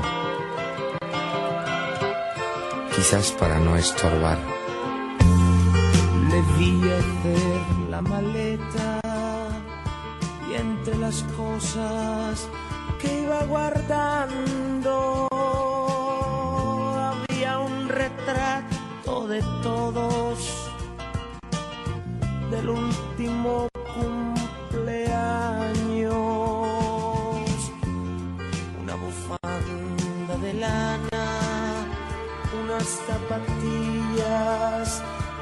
corbata y aquellos viejos pañuelos que la abuela le bordaba. Porque te marchas, Bueno. abuelo. Oye, eso, eso me taladra el alma, porque me recuerda a Tomás Rodríguez, El pa- padre de mi madre. Bueno, eh, todos los micheros saben de quién yo hablo, o los michenses. Pero nada, vámonos con uno que puede ser nieto de todos nosotros. No, mío no, equivocaste. No, señor. Mío no. No, No. mío es fácil, ni mío tampoco. Eh, Bueno, No, pero tampoco. él no es No, nieto de ninguno de nosotros, ni puede serlo, ya me desmintieron, ni puede serlo. Ahora sí, es el papá del PRM, porque le da una pela todos los días. Muchísimas gracias, Domingo. La política, la farándula, aunque ustedes no lo crean, tiene muchos parecidos. Inclusive, la farándula rosa en muchos lugares del mundo termina siendo política divertida. Como dicen algunos, algunos la política no siempre tiene que ser aburrida. El excitante mundo de la farándula eh, eh, colinda con la política. Esta semana es de conocimiento público el sometimiento a la justicia por difamación e injuria del comunicador eh, Santiago, Santiago Matías Lofoque por parte de la comunicadora Isaura Tavera. Mi punto no es la acusación, mi punto es lo que detona esa acusación, que yo estoy seguro que muchas personas lo han dejado pasar por alto. Dentro de la argumentación que utilizó el comunicador para ser difamado, él dice que fue a Cristo Rey invitado por el Ministerio de Interior y Policía en uno de estos programas de vuelta al barrio y entregando, eh, eh, entregando almas y todo eso. Y él dice, que no soy yo que lo digo, lo dice él en su comentario, que sin él tener ni un pincho de un tiro, entregó un arma de fuego para simularla. Estamos diciendo que un comunicador tan famoso, porque un comunicador famoso, se pone de acuerdo con la autoridad para hacer una simulación en, un barrio, para aparentar la ventaja de un tema de seguridad. Señores, pero ¿y en, y en qué país es que estamos nosotros? Y ustedes dirán, pero que eso no es nada, que es un disparatico, que eso es un tema que podría parecer algo trivial, que eso es para motivar. No, es algo serio. Porque usted no puede utilizar un elemento de seguridad como es, como es el Ministerio de Interior y Policía, que supone que es el ministerio que dirige y lleva la política pública de prevención y también el poder represivo, porque tiene la policía bajo su, bajo su mando, que se va a poner de relajo a llevar un comunicador o un influencer para que él te simule una entrega de un arma, de un arma que realmente no lo está haciendo, sino para aparentar de que se está haciendo. Pero esto es un relajo. Por eso es que la seguridad en este país va para atrás como el cangrejo. Que la muerte por cada 100 mil habitantes estaba en un 9% y ya anda en un 15, en un 16%. Es por eso. Es por eso que en esta semana atracaron tres academias. Atracaron la última fue los Cardenales de San Luis. Y no pasa absolutamente. Ustedes saben lo que significa atracar una academia de béisbol donde tú tienes alrededor de unas 40, 50 personas, hombres fuertes, grandes, trabajando. Y simulando, bueno, simulando no, eh, eh, cumpliendo su rol para lo cual le pagaron y le contrataron las, las entidades de grandes ligas. Y amordazarlo a todo y, repre- y reprimirlo y represarlo y dejarlo amordazado. no, esto no es un relajo. Y los atracos todos los días mayor. Y en Santo Domingo Este, en, Villafaro, acabando con la, la delincuencia con todo esto. Y tú dirás, ¿y en qué estamos nosotros? No, sencillo. La caja china, la dictadura perfecta, la película que hemos citado en otras ocasiones desde esta tribuna. La dictadura perfecta, bueno, aquí hay un problema, aquí el dengue está acabando con la gente y yo agarro y un caso de, un, de una discusión de un rapero americano con otro productor aquí, se van a la trompa como se dice popularmente, y yo lo voy a acusar como ministerio público de acto de barbarie, de terrorismo. ¿Para qué? Para, eso es la caja china. Usted tapa los problemas que afectan a la ciudadanía. Lo tapa con farándula, porque saben que ese muchacho es un tipo, un rapero internacional famoso. Y cuando tú vas ahí está la vega entero parada al frente, y toda la prensa y todo, y el dengue, y los niños muriéndose, y simulando entonces entrega de armas que no son realmente. Señores, yo lo que creo que este país va por mal camino. Y el tema no es de si es PRM, de si es PLD, si es el PPH. A mí no me importa quién lo sea. Si es el PLD, también lo decimos. Si es la Fuerza del Pueblo, también lo decimos. Pero tenemos que regresar. Tenemos que sentarnos. Tenemos que organizarnos a ver qué es lo que está pasando. Porque no puede ser, señor, que los instrumentos para garantizar la seguridad del pueblo se usen para relajar. Pero tampoco es posible que todos los casos que se tomen eh, eh, eh, desde la justicia para, para, llevar a- para llevar el delito de corrupción a fondo y meterlo preso, se haga un show mediático porque entonces lo contaminamos. Y no es la primera vez, ya hay otros países que han hecho lo mismo que está haciendo aquí, con los shows mediáticos y querer cambiar, y querer cambiar la argumentación mediática y querer obtener condenas mediáticas a través de los medios. La seguridad, señores, va en retroceso. Y cuando la justicia dominicana lo que se pone de relajo es hacer show mediático como lo que ha hecho, va a pasar lo mismo que ha pasado con todos los expedientes, señores. Hay 100 sometidos y hay 98 en su casa. Un solo falta porque está en su casa y es Peralta. Y le violaron su derecho. No digo que sea inocente o culpable. Yo no soy abogado de Peralta. Ahora, le conocieron un expediente de medida para revisar el sometimiento a la medida. Y de manera automática se la mandaron para noviembre, para diciembre. Esa es la justicia que tenemos. Esa es la seguridad que tenemos. Ahora bien, cuando un país como el que tenemos hoy está implosionado y todo lo que se hace es buscar sacar capital político y se hace una condena previa a través de los medios y no a través de la justicia, yo no creo que este país vaya a llegar muy lejos con esas patas tan cortas. Este programa llega a ustedes gracias a Popular, a tu lado siempre. Hola, soy César Alberto Perello y este es su segmento de finanzas personales en el sol de la tarde. Según reporta CNN, casi un año después, las consecuencias de la colosal implosión del negocio de criptomonedas de Sam Backman-Fried siguen repercutiendo en la industria de activos digitales. Este jueves, el fiscal general de Nueva York presentó una demanda contra tres empresas de activos digitales que quedaron atrapadas en el colapso del imperio de Backman Fried el otoño pasado, Gemini Trust, Genesis Global Capital y Digital Currency Group, que es la empresa matriz de Genesis.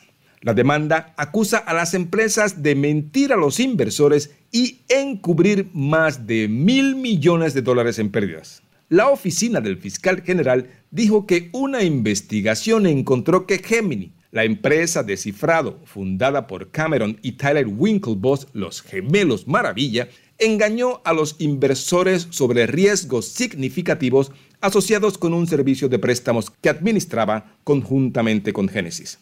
El programa llamado Gemini Earn se promocionaba como una inversión de bajo riesgo en la que los clientes podrían prestar criptoactivos a Genesis mientras ganaban pagos de intereses de hasta un 8%. De acuerdo con un comunicado de la fiscal general Leticia James, estas empresas de criptomonedas mintieron a los inversores. Y destaca el hecho de que fueron los inversores de clase media los que sufrieron como resultado. Se estima que al menos 29 mil neoyorquinos se encontraban entre los 230 mil inversores cuyo dinero se perdió, dijo la fiscal general James. La demanda de James es el último esfuerzo de los funcionarios estadounidenses para tomar medidas enérgicas contra la criptoindustria de nada más y nada menos que un billón de dólares, es decir, un millón de millones que durante años ha operado a la sombra de la regulación financiera tradicional.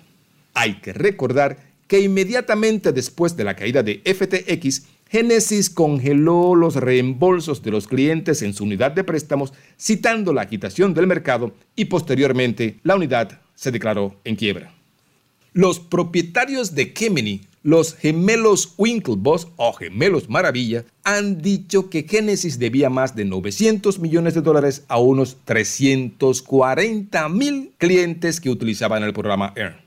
La empresa respondió a esta última demanda con una declaración en X, afirmando que la propia Gemini fue víctima de un fraude masivo. Y siguen los fracasos de las empresas relacionadas a las criptomonedas. Recuerde que se puede comunicar con nosotros a la dirección Pereyó-César en Instagram y también a través de Pereyó C en Twitter. Soy César Alberto Pereyó y este fue su segmento de finanzas personales en el sol de la tarde. Hasta la próxima. Este programa fue una presentación de Popular, a tu lado siempre. El sol de la tarde. El sol de la tarde. Son 106.5.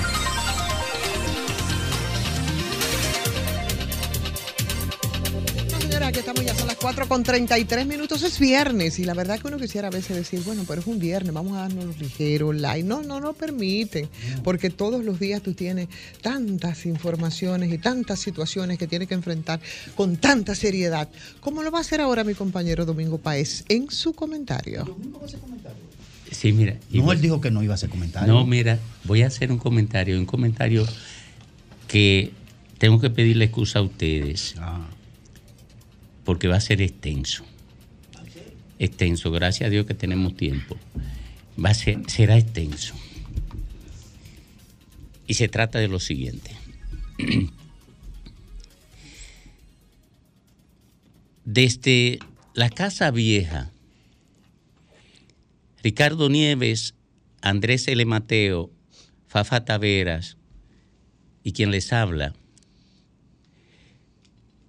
llamamos a la población dominicana a que se movilizara contra la corrupción. 2017, me parece. Y a renglón seguido, me parece tres días después, yo le planteé a María Teresa Cabrera y a Jamil Chaín que hiciéramos una reunión de coordinación para comenzar a estructurar un equipo básico que comenzara a definir la arquitectura que movilizaría a la sociedad dominicana. Eso se hizo en la casa de Fafa. Estoy mencionando nombres para que cualquiera pueda confirmarlo. Ahí también estaba Mili, Mili, la, Mili Pérez, viceministra de Interior y Policía, esa noche. Y ellos comenzaron a diseminar en la red de vínculos con que habían estado de alguna manera conectados para otras acciones sociales. Y así nació Marcha Verde. Marcha Verde fue el movimiento social más importante que se ha generado en República Dominicana en reclamo del desmonte de una estructura de impunidad que se había estado construyendo históricamente para proteger del, un del régimen de consecuencia normal en cualquier sociedad organizada a las élites empresariales y políticas, a los que se involucraban en acciones de corrupción aprovechándose de los recursos públicos construyendo tratativas para alzarse con el dinero de los impuestos que es propiedad de todos. Por tanto, aquí está el primer ejemplo de mi compromiso con el combate a la corrupción. Ya antes yo venía combatiendo corruptos dentro del Partido de la Liberación Dominicana, de cuyo comité central fui miembro por 20 años. Y en esa organización política yo entré a los 16 años. Lidio Cadé, que fue quien me organizó en Miches, puede testificar esto. Luego me presentó como candidato a la vocería del bloque de diputados del PLD donde tuve yo el honor de compartir con mi maestro político. En el PLD me gané la animadversión de una parte importante de esa organización, comprometida con la corrupción y asociada a los exponentes de, las peores prácticas económicas y corruptoras de la sociedad teniendo que, confrontar a uno ya fallecido que actuaba como un exponente de las prácticas del bajo mundo y de la que fui víctima. 25 años después de haber tenido una militancia de entrega permanente al Partido de la Liberación Dominicana. Este largo introito tiene el propósito de referencial mi compromiso contra, la corrupción y mi compromiso con una sociedad que funcione armónicamente. ¿Por qué?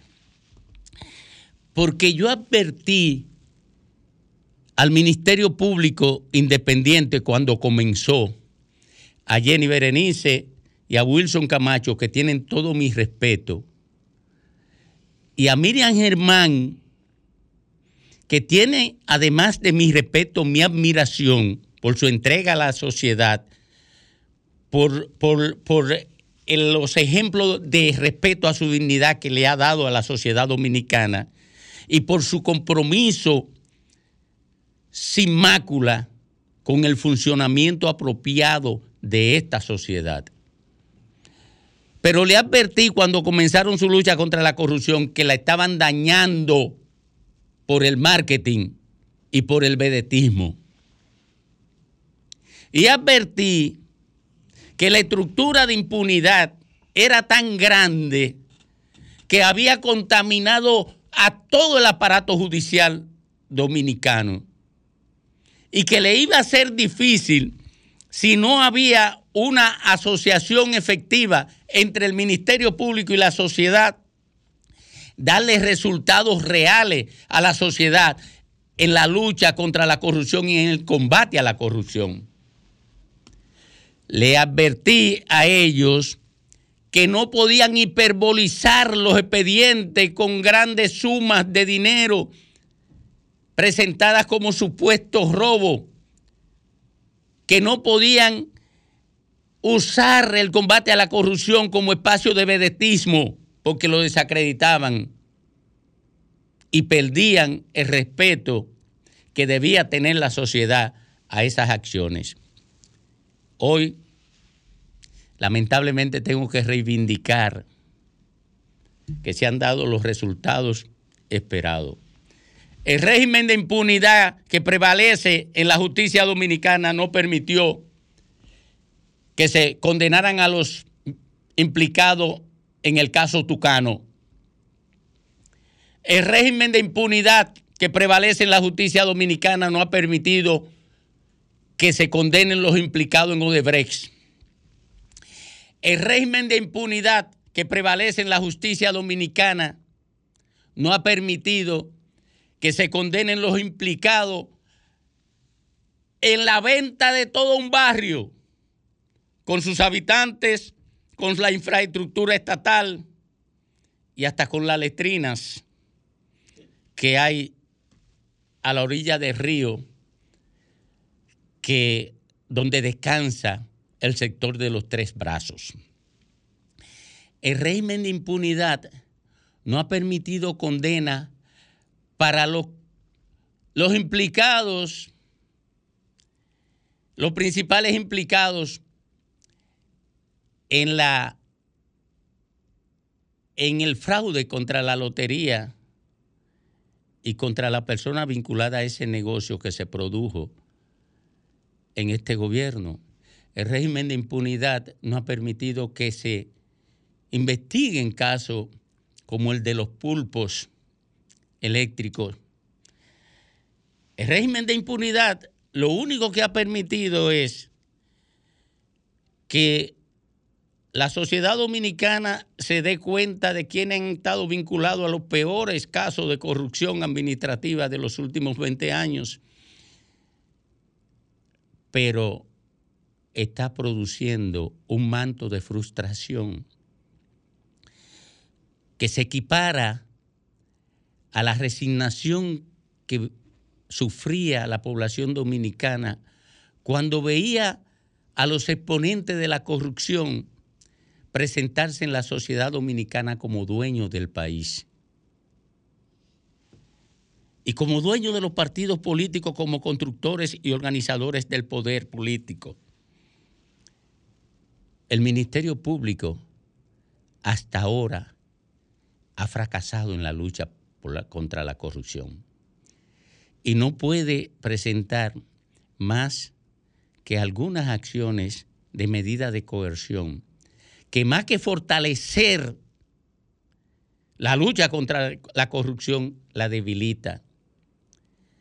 el sistema judicial dominicano no está en condiciones de perseguir y sancionar la corrupción.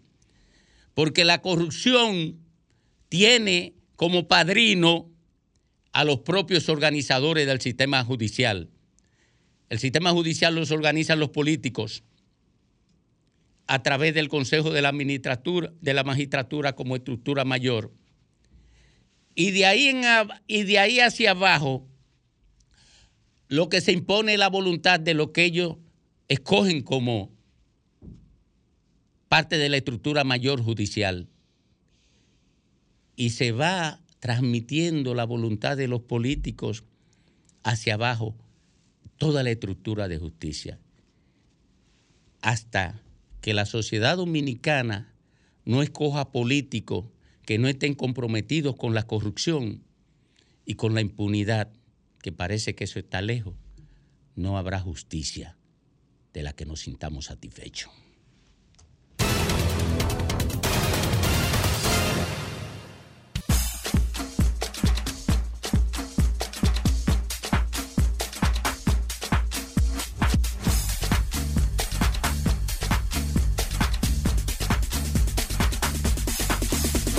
Bueno, retornamos, retornamos ya en la parte final del sol de la tarde correspondiente a este viernes. Y com- porque viernes. Sí, señor.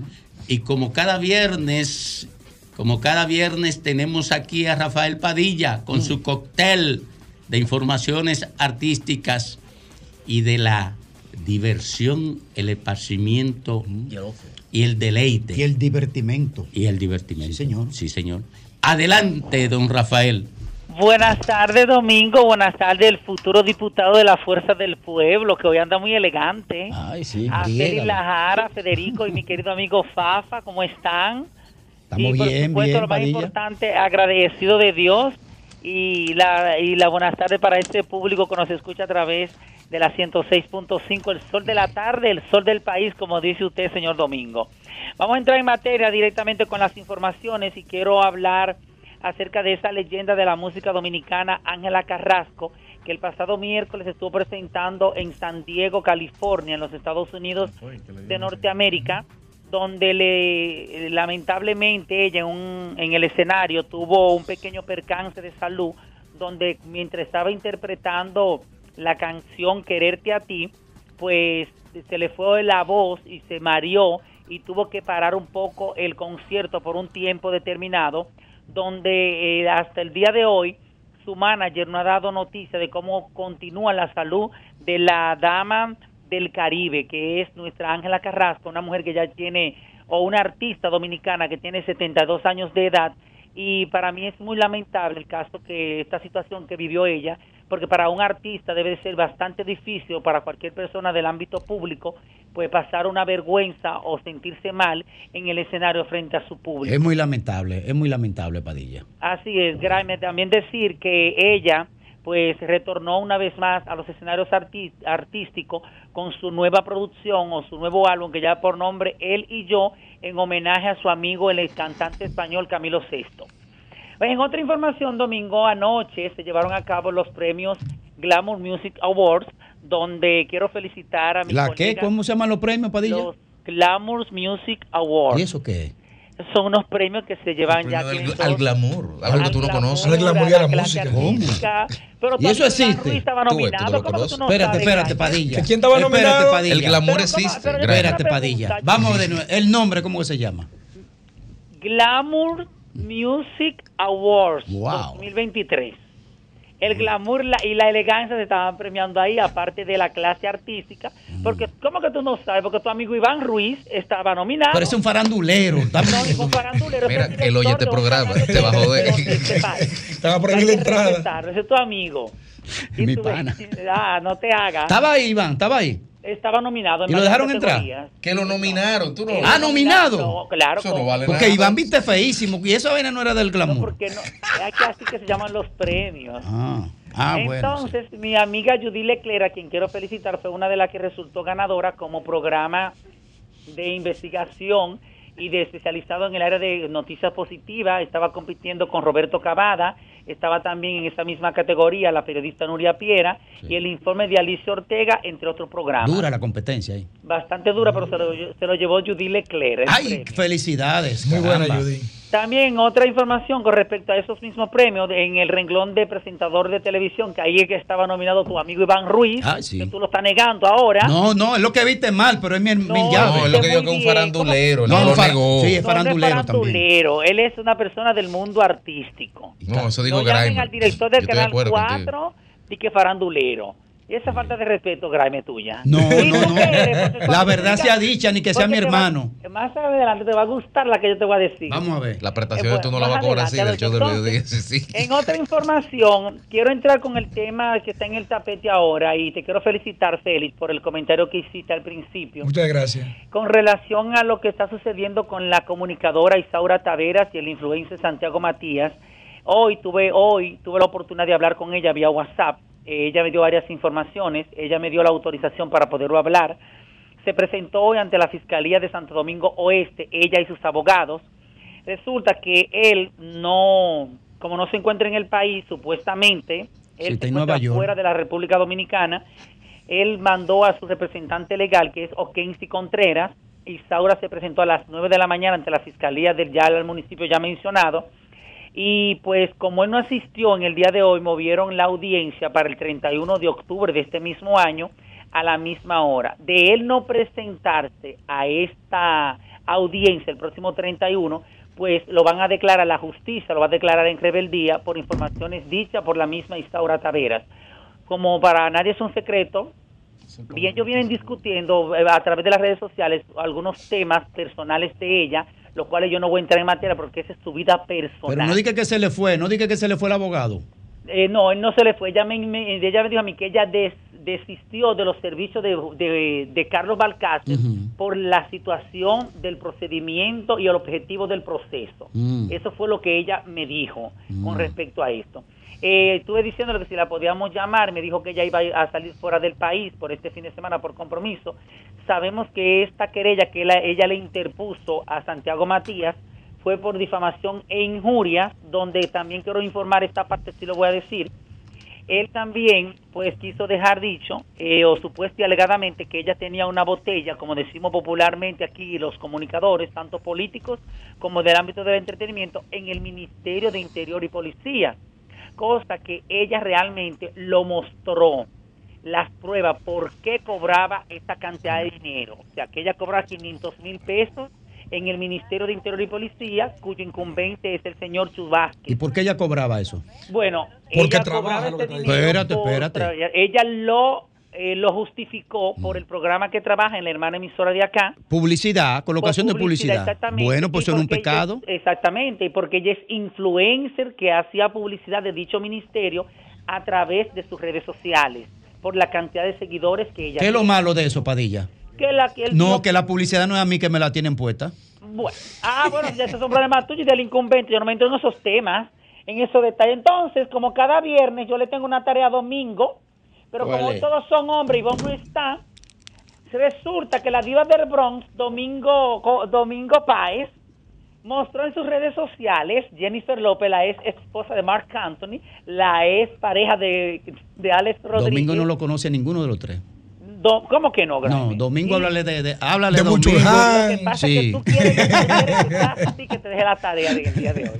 Pues Jennifer López mostró unas fotografías bastante coquetas en las redes sociales, mostrando unos unas ropa íntimas cuya marca lleva por nombre Intimis y ella con unos trajes, con unos una ropa interior, unos panty y un brasier color beige, pues se ve bastante cómoda y una mujer con 54 años quien nació el 24 de julio de 1969 parece más joven que Carolina Aquino que tiene 35. ¿35? Sí, No. se- según ella. No, no, no. Tiene 35. La tarea que le quiero dejar a Domingo en el día de hoy es, ¿le gustaría a usted ser Ben Affleck o ser el diseñador Jennifer López o el mensajero para llevarle sus ropa íntimas a la lavandería? No, me gustaría ayudarse a, ayudarse a poner.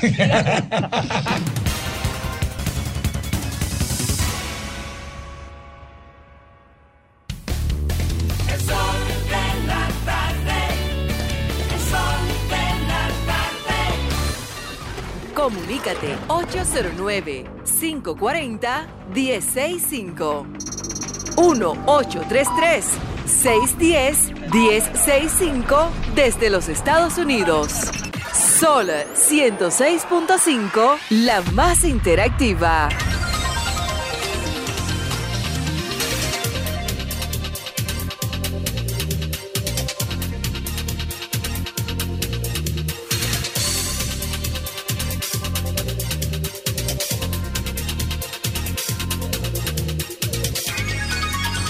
Minutos, tres minutos y nos vamos. Vamos a hablar con la gente estos tres minutos. Eh, No, no, a mí no. ¿De, de qué color específicamente? Yo le contesté. Beige. Yo le contesté a Padilla. Va, va forzado Ben Affleck. Sí, va forzado. Va forzado. No, no. Ahí fueron fue- forzados Tiene todos. que hacer mucho esfuerzo. que Jennifer le dice, ven Affle. No, no, no. Uno dice, que, uno dice que se deja el forzado No, por el no, principio, mira. pero después. El que más forzado iba era más, más, eh, Anthony. Pero cualquiera se No, sacrifica. ¿Por qué? Porque ese no tenía carne para Ese, ese es un fifí. Ese no tenía carne Pero para esa, pero para esa máquina. cualquiera se sacrifica. Sí, pero ¿Eh? por, por, un- por dos meses solamente, no más de ahí. Eh, Oye, mira, ¿cómo es? ¿Cómo es? No sustituyen el chance de la gente. Lo que pasa es que estuviéramos hablando de Gilberto oye. Monroy y de, y de, Oye, y de oye, Balader. oye, tú Fafa. Tú porque no has visto la foto Oye, de ella que oye, manda callado. Oye, Fafa. ¿Eh? Oye, Fafa. Peco Camba. Te voy, te voy a demostrar, te voy a mostrar si yo estoy haciendo lo correcto o no. No, tú lo Eh, hiciste. Graimer Méndez, Graimer Méndez, Adelante. ¿qué es más importante en estos momentos? ¿Una llamada o el cuerpo de, de Gilo? ¿De J-Lo? ¿Llamada o J-Lo? Pero eso no se Sí. preguntó. ¿Eh?